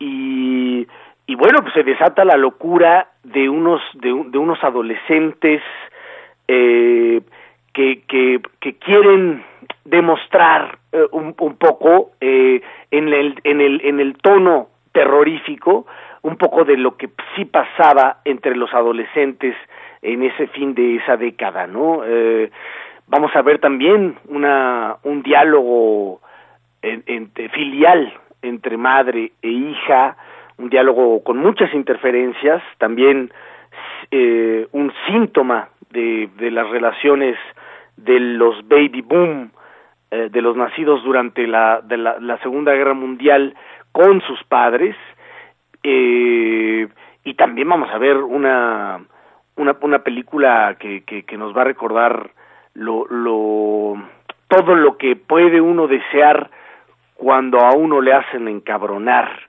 eh, un montón de gente, eh, nos vamos, vamos a electrizar una vez más con, con secuencias memorables de esa de esa película que, que, representa además como como ya lo de- decía hace hace unos momentos el fin de una década prodigiosa eh, en, del- en el cine comercial y popular. Eh, por supuesto no no pierdan de vista que se trata de la primera película en donde participa John Travolta. Eh, y Sissy Spe- eh, Sissy- Sissy Spacek que hace de, de, de Carrie no, no es su primera película, sin embargo es una película que la catapulta. Es una película que la pone en la mira y la convierte también un poco como le pasó a, a Luke Skywalker, a- al actor Mark Hamill, eh, como en alguien que, que se quedó atorado. eh, ya habíamos también hablado de esos personajes, de esos actores que se quedan atorados en un personaje. Y le pasó también, no, no es el caso de John Travolta, por ejemplo, que también participa aquí. Y, y bueno, pues también decir que, que es de las, de los primeros éxitos redondos de Stephen King, uno de los autores más prolíficos de, de Estados Unidos, eh, también que ha explorado el terror de, con, con, con una conciencia también de lo popular, también de lo comercial, sin perder de vista nunca eso, ¿no? Vamos a ver también un producto muy acabado de, de la comercialidad del cine, eh, que no está peleado con, con nuestra actividad, por supuesto que no, con nuestra actividad en la Cinemágora, solo para recordar eh, que, que, la semana pasada, ni más ni menos, eh, Marcelino Perelló en persona comentó Ratatouille, eh, la, la, la gran película de, de, de, Disney Pixar eh, que, que, que tuvimos el placer de, de ver y divertirnos con ella la noche pasada. Eh, entonces vamos a vamos a tener esa experiencia este viernes, una experiencia sí, de nuevo diré electrizante, sí angustiante, pero también eh, de, de, de lujo con los comentarios de la hermana de, de Marcelino, que nos va a hablar de ser mujer, de la condición de ser mujer en los años 70, a finales de los años 70 y por supuesto con la actualidad. Eh, entonces, pues vayamos preparados con, con esas miras y disfrutemos mucho de, de lo que de esas de esa de esa tragedia casi griega, casi de dimensiones griegas que vamos a a, a ver eh, con ustedes el, el próximo viernes. Eh, fuera de eso, pues los los dejo con lo con lo que tenga que decirnos Marcelino y pues nos vemos allá, ¿no? Eh, tal como quedamos siempre. Bien, Marcelino. Entendido, mi Plax. Órale. Ahí estaremos. Gracias. Como un clavo. Bien, amigos míos, así pues, ya lo saben.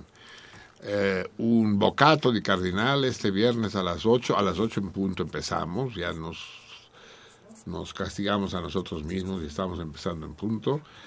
Eh, por cierto que hay una nueva iniciativa, de, de- que les digo que no para el Guillermo, el, dueño de la casola, del restaurante, que con ratatouille sirvió a todos los que la quisieron un plato de ratatouille para comer la se veía la película. Y, y para ver Carrie va a servir un platillo de moronga, de, de butifarra negra. Y va a buscar siempre un platillo adecuado a la película. No sé qué va a servir cuando pasemos Moby Dick, por ejemplo. O saló. Bien, amigos míos, eh, vamos a ver qué dicen nuestros radioescuchas, amigos. Marta, Maritza y Vico, amamos mucho a Marcelino y estamos brindando por él. Que sepa Marcelino que sí tiene audiencia constante y fiel. Hasta- Así me gusta. Bueno, versificado y todo. así es. Al-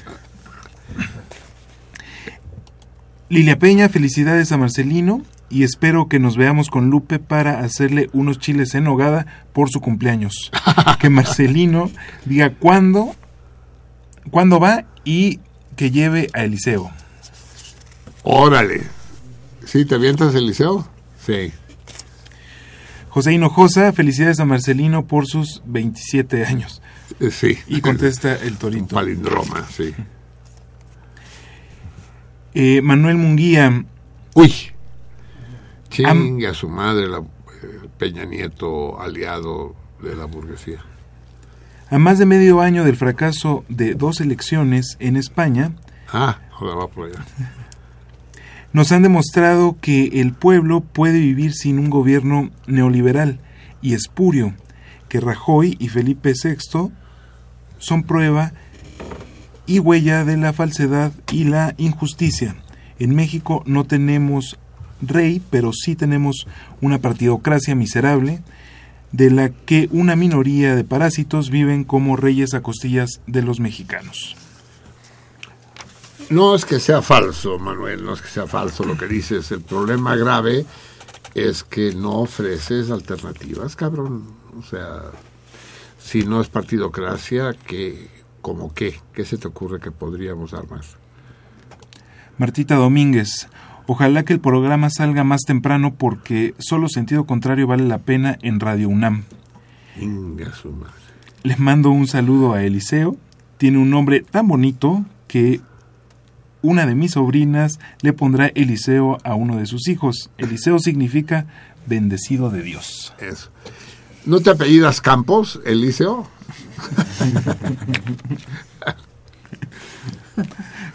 Nosferatu, contesta el torito. Ofelia Hernández llamó para saludar, eh, llamo para saludar, siempre los escucho. El viernes eh, pasado cumplieron 27 meses de la desaparición de los jóvenes de la normal de Ayotzinapa. Sí. César Berlanga, Marcelino. No sé si nunca sabremos qué pasó ahí. No sé si lo sabremos nunca. César Berlanga, Marcelino, ¿el torito de hoy es neta o se trata de una hipótesis tuya tipo Sardana? Es tipo Sardana, no, es ninguna no sé cuál es la hipótesis, es decir, el año en cuestión sí se produjo un levantamiento popular y si Karl Marx eh, afirmó... ¿Qué pasó? Dijiste el año, ¿no?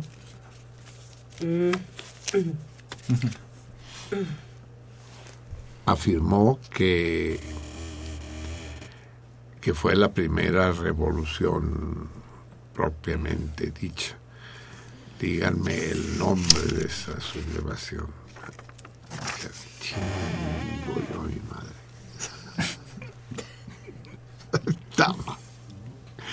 Bueno, ni pedo, pues, ya, que sea una recompensa para los fieles que nos están escuchando a esta hora. ¿Y aquí? Puta madre. Y, di- y dic- y dicen que la vejez no apendeja. Ay, Dios mío. A ver, ¿qué tenemos en Twitter, Vivi? Nos escribe Oscar Bell y dice... Sí.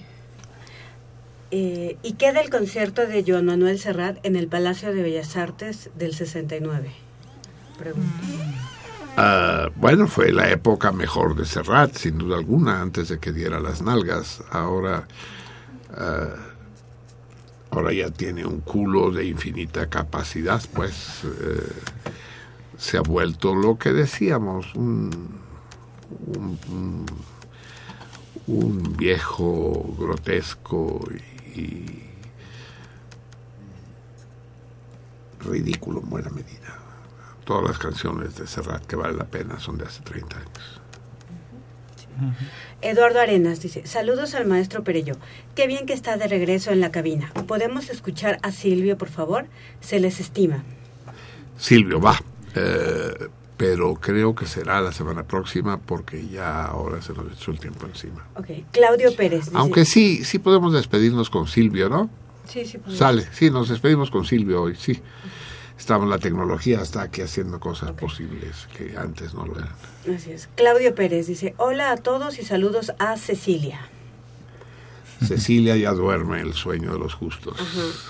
Cashbo 7. Está feliz la Cecilia porque ella venía al tercer mundo y le asignan el Gea González. Yo también pensé que el Gea González era ya un hospital viejo y decrépito. No. Y no, cabrón, está asombrada y se brincos diéramos de tener hospitales así allá.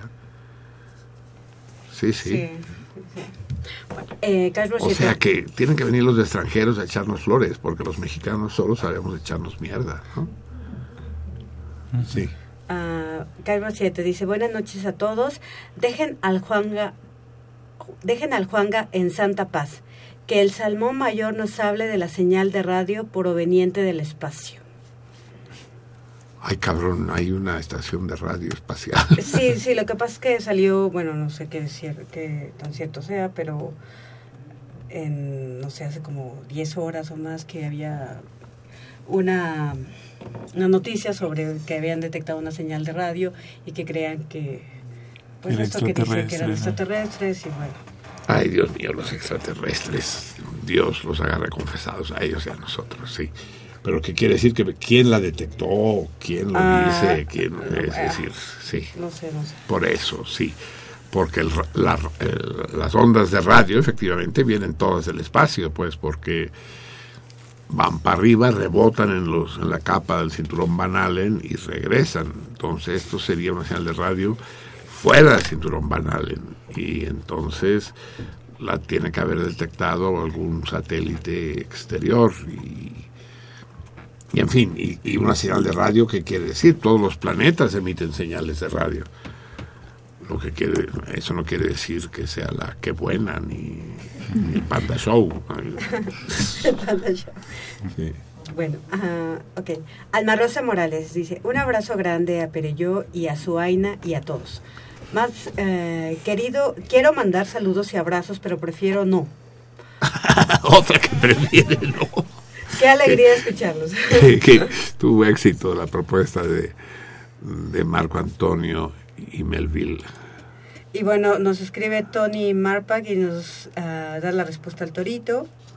Y también nos escribe Oscar y dice que qué necesidad de poner esa canción. Está bien, me gusta. Inteligente, ingenioso. Y pues ya, ¿Ya? ya. Y aquí Facebook. En, en Facebook dice Francisco Núñez, saludos salmones desde Braunschweig. ¿Qué?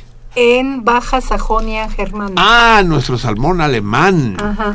Que no sé si ya se resolvió el torito del alemán 3. Ya. El, el torito del salmón alemán ya fue cubierto, ya se le dio su premio. ¿Y por qué no tú? A ver, explica, ven. Vamos a exigir responsabilidades, cabrón. ¿Protesta? Esta vez no. Que rueden No. cabeza. ¿Por qué? ¿Qué pasó con él? A ver, acércate al micrófono. Porque hay un, eh, hay un intermediario con el cual nos va a contactar para que se lo entreguemos. ¿Y entonces? Todavía no lo hemos podido contactar. ¿Tenemos su teléfono o qué? No nos ha pasado datos, ¿verdad? Ah, es- No. o sea que es culpa de él. No, no, él sí pasó da- datos, pero creo que es un grabado de Macotel, algo así. Sí, y entonces, Pues no, no se ha contactado usted. ¿pero qué? O sea, a ver, a ver, a ver, expliquen bien. Sí, es un Aquí de diciendo que no se ha así. contactado al intermediario. Y ahora Mm. tú sales con que el Él problema sí es que es en un grabado de momento Macotela. dio un teléfono, pero Sí. ya tiene tiempo, tendría yo que buscar Sí, y todo y esto. Pero no está el premio disponible. no, y está para el intermediario, entregado. está el intermediario. Eso no sé si ya Ah, bueno, hubo sí, es que comunicación con el pa- intermediario. pasa no. como con México, es decir, es decir, nos echamos tierra entre nosotros en lugar de preguntarnos cómo está la situación, mala pieza en el telar. Vamos aclarando eso, ¿no? Tres, pero ya, sí, adelante. Pues en esta ocasión nada más manda saludos desde ahí, eh, Baja Sajonia Germana, y responde al torito. A ver, déjame, ver, ¿me puedes pasar la lap? ¿Así? ¿La tienes enchufada? Sí. Para ver cómo se pronuncia el nombre Sí. de la Baja Sajonia. ¿Por qué no la desenchufas tantito mejor? Sí, a ver, déjame ver. Ambos. Eso. Entonces, ¿dónde está? Es. Ah, sí, aquí ya lo vi. Es Braunschweig. Ajá. Braunschweig. Que es algo quiere decir, porque todas las palabras alemanas quieren decir algo, pero no saben. Suelen querer decir algo. Sí, Braun es una es una célebre marca de utensilios que Doméstico. ¿no? ¿Eh? Doméstico. Domésticos, sí, ¿no? De rasuradoras y adelante. Entonces, este David Contreras Pineda dice el presidente en su última visita al país vecino invitó a Hillary Clinton y a Donald Trump a México. Hasta ahora solo recibió respuesta de Trump que en unas horas arribará a México. ¿Qué opinan ustedes? A ver, vuelve a decir el nombre, por favor. ¿Del salmón? No del candidato, del salmón, claro. David Contreras Pineda. Pero David, te tengo que decir lo mismo que hace rato. Es decir, no sé si eres, si eres un mentiroso o si eres un pendejo. Obviamente esa es una noticia falsa, por el amor de Dios, pero un mínimo de perspicacia, un mínimo de lógica. ¿Cómo crees que el presidente de México va a invitar a los candidatos a, la, presidencia de un país extranjero? ¿Cómo se te pasa por la cabeza? Es decir, o te tomaron el pelo o nos lo quieres tomar a nosotros, o ambas cosas. Pero seamos serios, hombre, seamos serios. No voy a tener piedad alguna. Eh, la, la torpeza la puedo permitir, la pendejez no. Bueno, este Walter Arias ah, había mandado, dice saludos a Aina, nos conocimos en persona en una triste circunstancia, un velorio. Espero que el próximo encuentro sea en un lugar más alegre. Abrazos a todos los catalanes ahí presentes. Sí, Walter, cuando, cuando hiciste tu primer eh, contacto, Aina se acordó mucho de ti. Y se acordó incluso de cuando se vieron, Así eh, qué es. velorio fue y todo esto. Sí, sí. Un payaso choco choco super. Dice, un enorme gusto compartir esta noche escuchándolos después de siete años de no poder hacerlo. Un gran abrazo desde, ese, eh, desde este humilde pez payaso. Es payaso.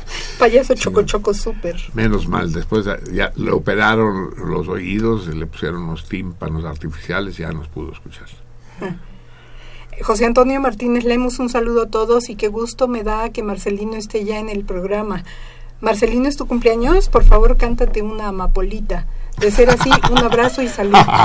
que me la cante a mí mismo, sí, esa Sí, es muy buena idea. Fíjense cómo me la voy a cantar, ¿eh? fíjense.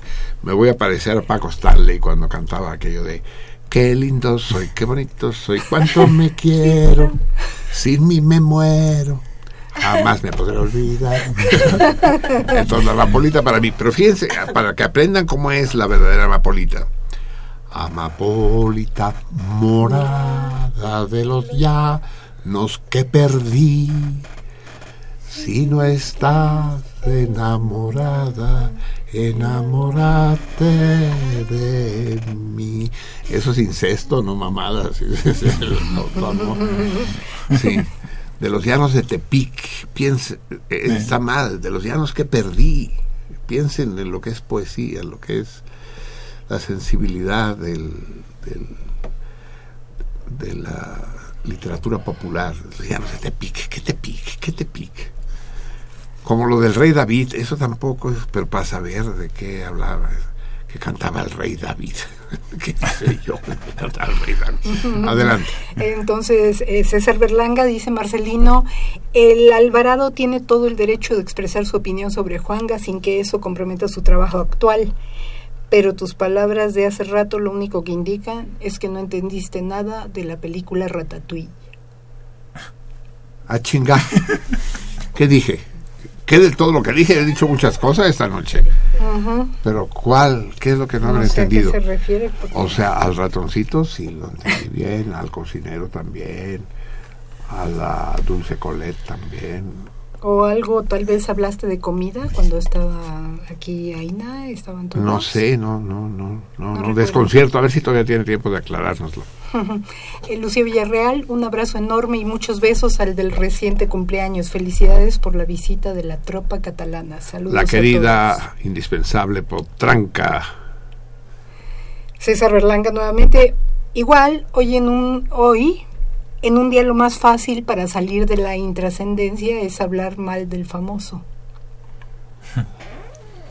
Ah, que sí, no está mal, no está mal la reflexión, ¿no? Es decir, es el estridentismo, el, el purepatele bourgeois, dicen los franceses, ¿no? Para escandalizar. Pues a mí no me gusta Juan Gabriel en una pose muy propia del, del snob farsante, ¿no? Y eso sugiere sugiere César y, no sé si lo dice por mí o lo dice por Nicolás Alvarado o por los dos o en fin es una es, es una hipótesis respetable sin duda. Gerardo Oliván eh, pregunta si alguien le podría recomendar un libro de lógica para principiantes. Uy lógica para principiantes Eh, deja, a ver esperemos que alguien de la audiencia lo diga que no sé exactamente qué quiere decir lógica para principiantes hay muchos tipos de lógica lógica formal, lógica simbólica, lógica, no sé. y para principiantes. ¿Qué principiantes? ¿Qué tan ajá. principiantes? Sí. Hay uno que tal cual se titula así. ¿Sí? Lógica para ¿De Ríos? No de Ríos, pero, pero sí los edita siglo XXI, me parece. Sí, siglo XXI tiene un lógica para Y, principiantes. pues, y bueno, en general filosofía para principiantes. ¿no? Ah, bueno. para principiantes. Ahora ya lo sabes, busca en la bibliografía del siglo XXI, sí. Y contestan al torito, aparte de Walter Arias, que por ahí quedó, Gladys Valencia, José Antonio Martínez Lemus, César Berlanga, Lucía Villarreal, Julia Leticia Méndez Nava y Francisco Núñez. Muy bien, tendrían que tener te- tendrían que tener hora las llamadas para ver si fue antes o después del desliz. No cuenta, ¿eh? Las- Todas fueron antes estas, ¿eh? Sí, Tienen- pero si fueron horas. después del desliz también son válidas. La pendejada la hice yo, no, no tienen por qué pagar el pato otros. Vamos a leer, amigos. No está Javier, pero la lectura no puede interrumpirse.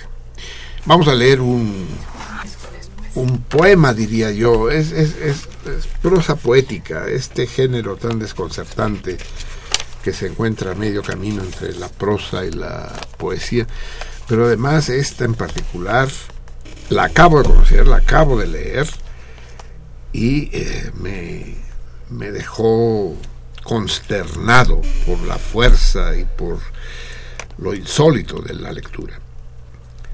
Lo vi en la página de esta salmona tan brillante, Alma Elena Fernández, que es una mujer muy interesante en todos los sentidos, salmona de pro, pero que publica poco en la taberna y aprovecho este medio, si nos está escuchando, para conminarla más que invitarla a que, a que colabore, a que enriquezca la taberna. Ver su página en Facebook es realmente una fiesta, es muy buena. Y hoy en su página encuentro este texto, nada menos que de Ray Bradbury. Ray Bradbury, Ray, oh, Ray Bradbury es conocido sobre todo como escritor de ciencia ficción. Su libro más célebre por mucho fue Crónicas Marcianas, pero tiene otros muchos como El hombre ilustrado y demás, pero siempre fue una ciencia ficción poco estándar, poco ortodoxa. Hoy vamos a leer este texto que, que nos hace conocer al Melena, que se llama eh, Tengamos al arte para que la verdad no nos mate. Vamos a acompañarlo con música de Jean Sibelius. Vamos a escuchar esta suite Melancolía con Jimena Jiménez Cacho al cello. Leamos a este estremecedor y desconcertante Ray Bradbury.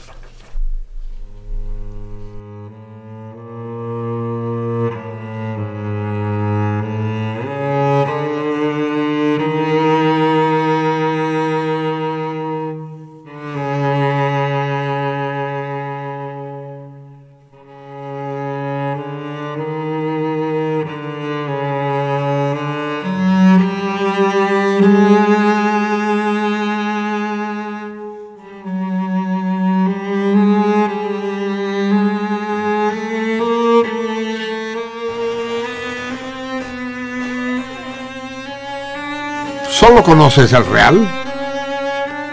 Entonces desplómate muerto. Eso dijo Nietzsche. Tenemos el arte para que la verdad no nos mate. Para nosotros el mundo es demasiado. Después de 40 días el diluvio sigue. Las ovejas que pastan allá lejos son chacales. Ese tic-tac en tu cabeza es realmente el tiempo y vendrá por la noche a sepultarte.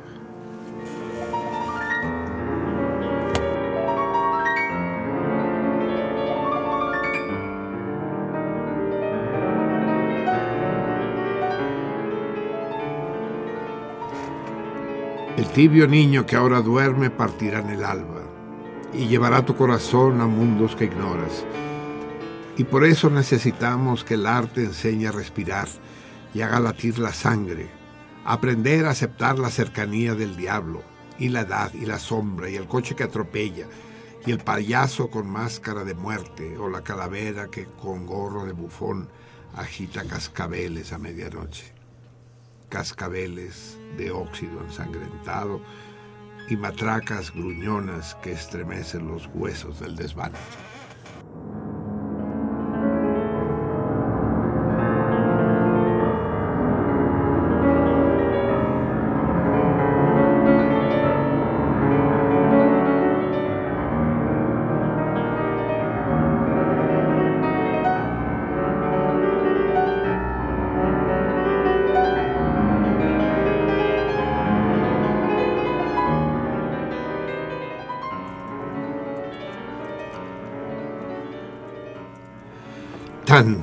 Tanto, tanto, demasiado. Destroza tu corazón. ¿Y entonces qué? Corre al encuentro del arte. Toma el pincel, aviva el paso, mueve las piernas, baila. Prueba el poema, escribe teatro. Más hace Milton que Dios a un borracho para justificar los modos del hombre con el hombre. Y el divagante Melville se toma en serio la tarea de encontrar la máscara bajo la máscara. Y la homilía de Emily D. señala el basurero de nuestras anomalías. Y Shakespeare envenena el dardo de la muerte y la herramienta de un arte de enterrador.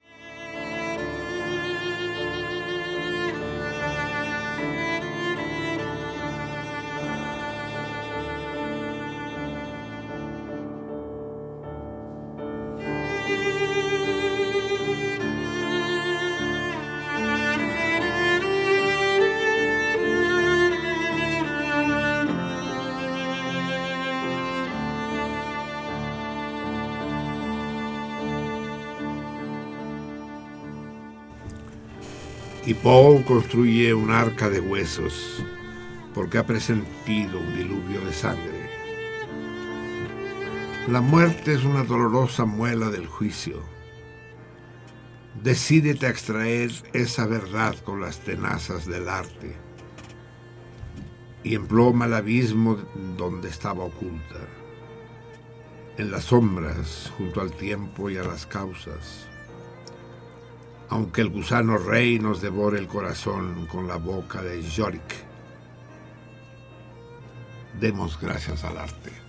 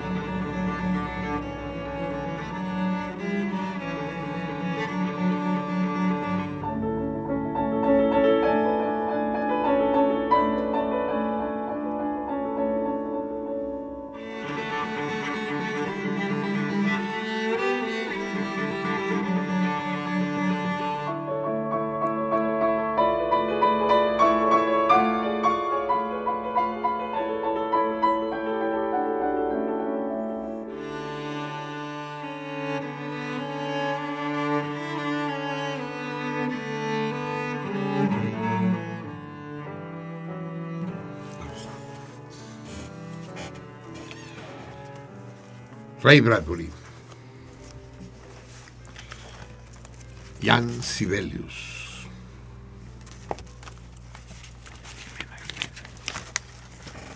Melancolía.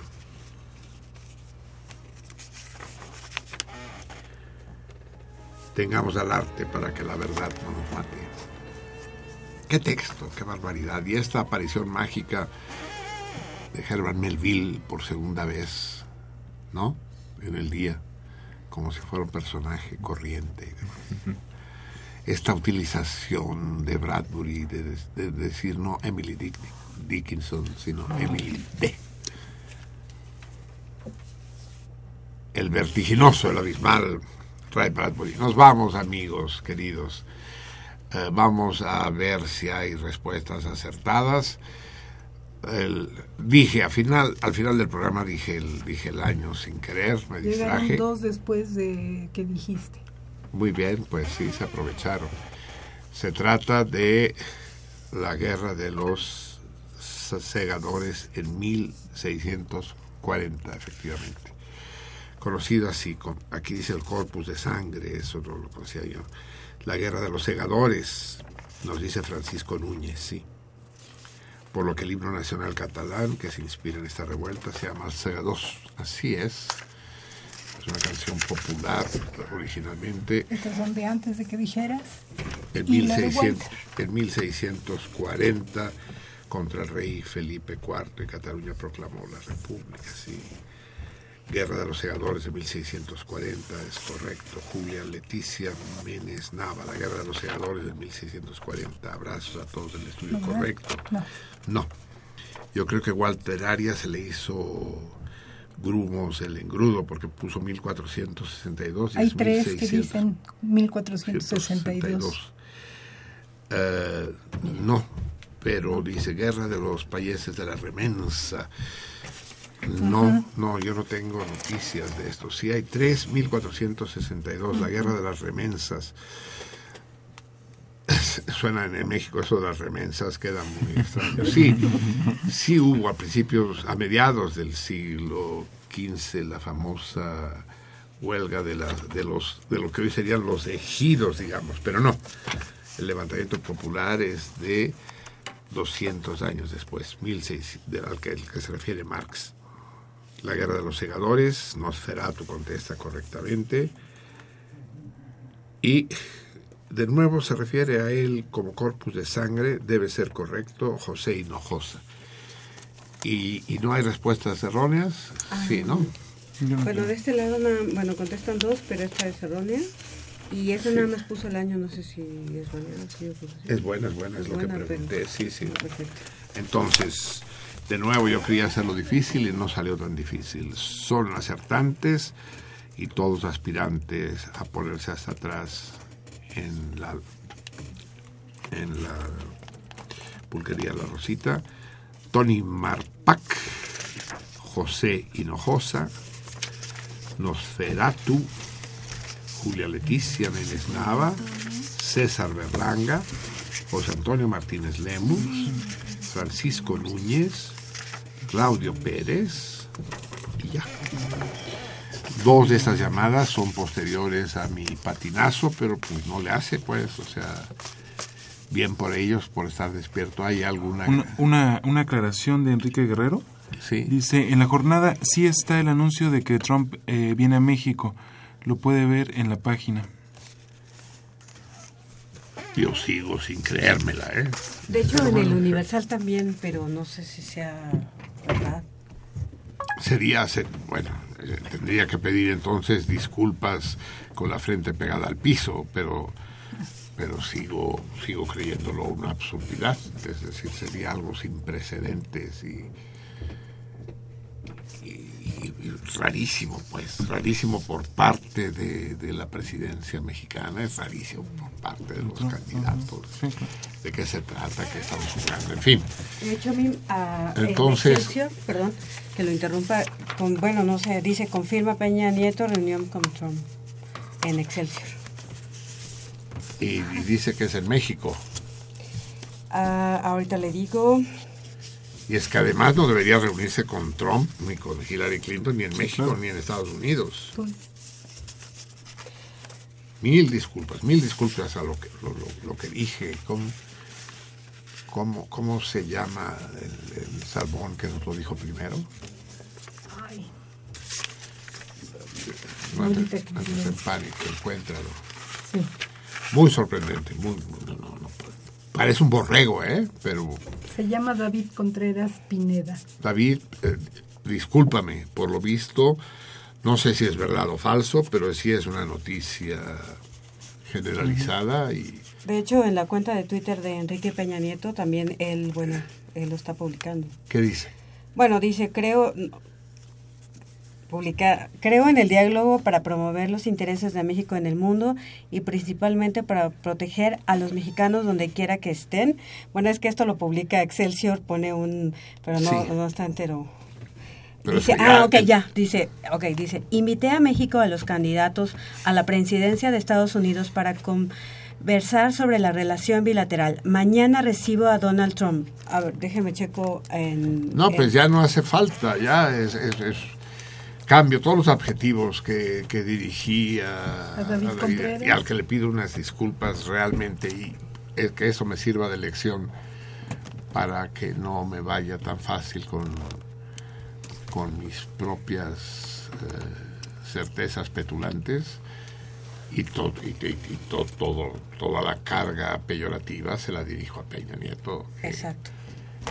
Sí, es, que es su ahora, punto, ahora, ahora resulta que participa en las campañas electorales de Estados Unidos para No. proteger a sus para es, es que es como esta campaña de publicidad que está haciendo en televisión que está la, han visto que sale Peña Nieto diciendo sí importa o como Ah, dice sí, que las cosas buenas eh, ¿Qué? las cosas buenas se dicen poco pero importan mucho. Eso es, es que es increíble, es de una naquez sin límites, es decir, ha perdido totalmente los papeles que se Esto ya, bueno, lo hablaremos la- si se confirma, y parece que está confirmado, a menos que sea un super borrego.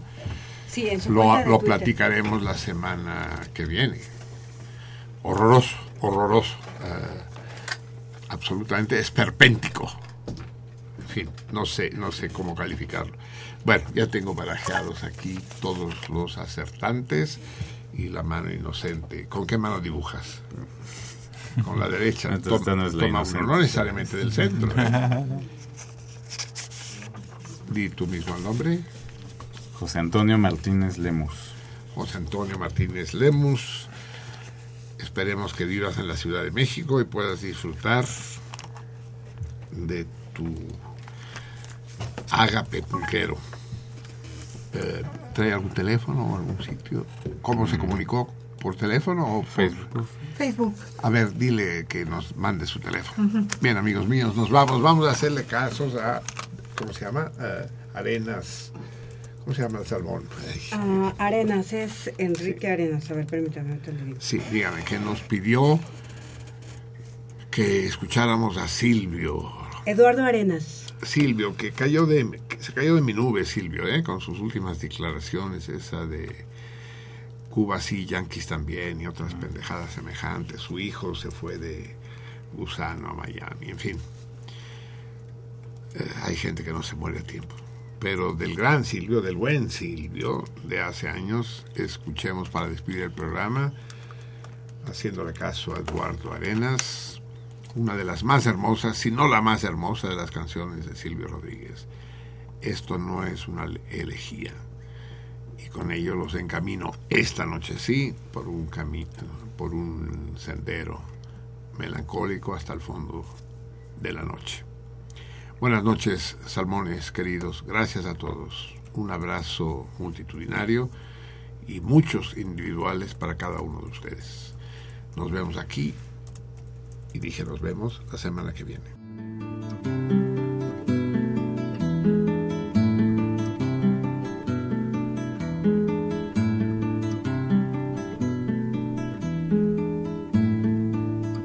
Tú me recuerdas el prado de los soñadores. El muro que nos separa del mar si es de noche. Tú me recuerdas sentada ciertos sentimientos que nunca se sabe que traen en las alas. Si vivos o muertos si vivos o muertos. Me quito el rostro y lo doblo encima del pantalón. Si no he de decir tu nombre, si ajeno se esconde, no quiero expresión. Suelen mis ojos tener como impresos sus sueños risueños.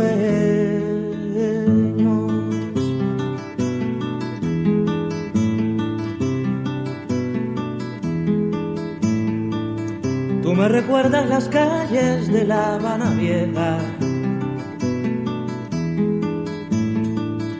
La catedral sumergida en su baño de tejas. Tú me recuerdas las cosas, no sé, las ventanas donde los cantores nocturnos cantaban. Amor a La Habana, amor a La Habana. Esto no es una elegía, ni es un romance ni un verso, más bien una acción de gracias por darle a mis ansias razón para un beso, una modesta corona encontrada en la aurora.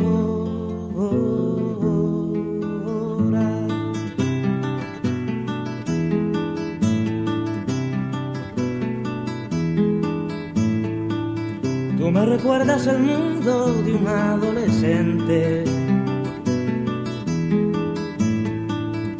Un seminiño asustado mirando a la gente.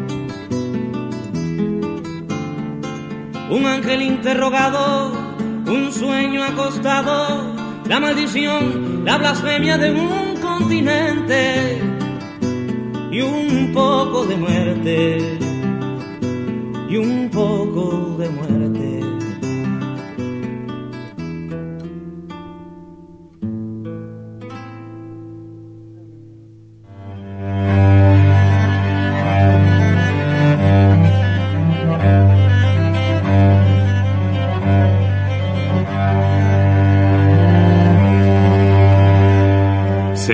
Sentido contrario.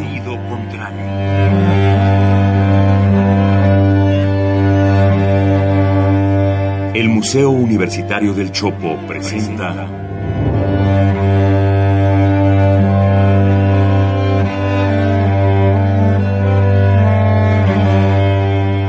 Sentido contrario.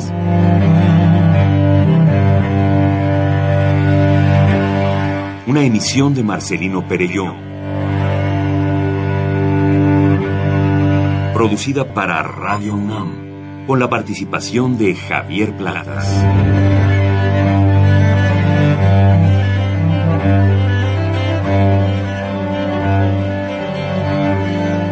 A veces es la manera de llegar más rápido.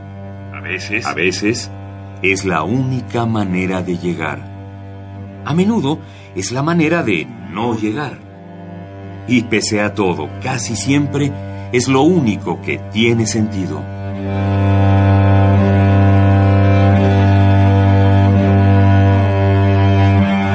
Sentido contrario. contrario.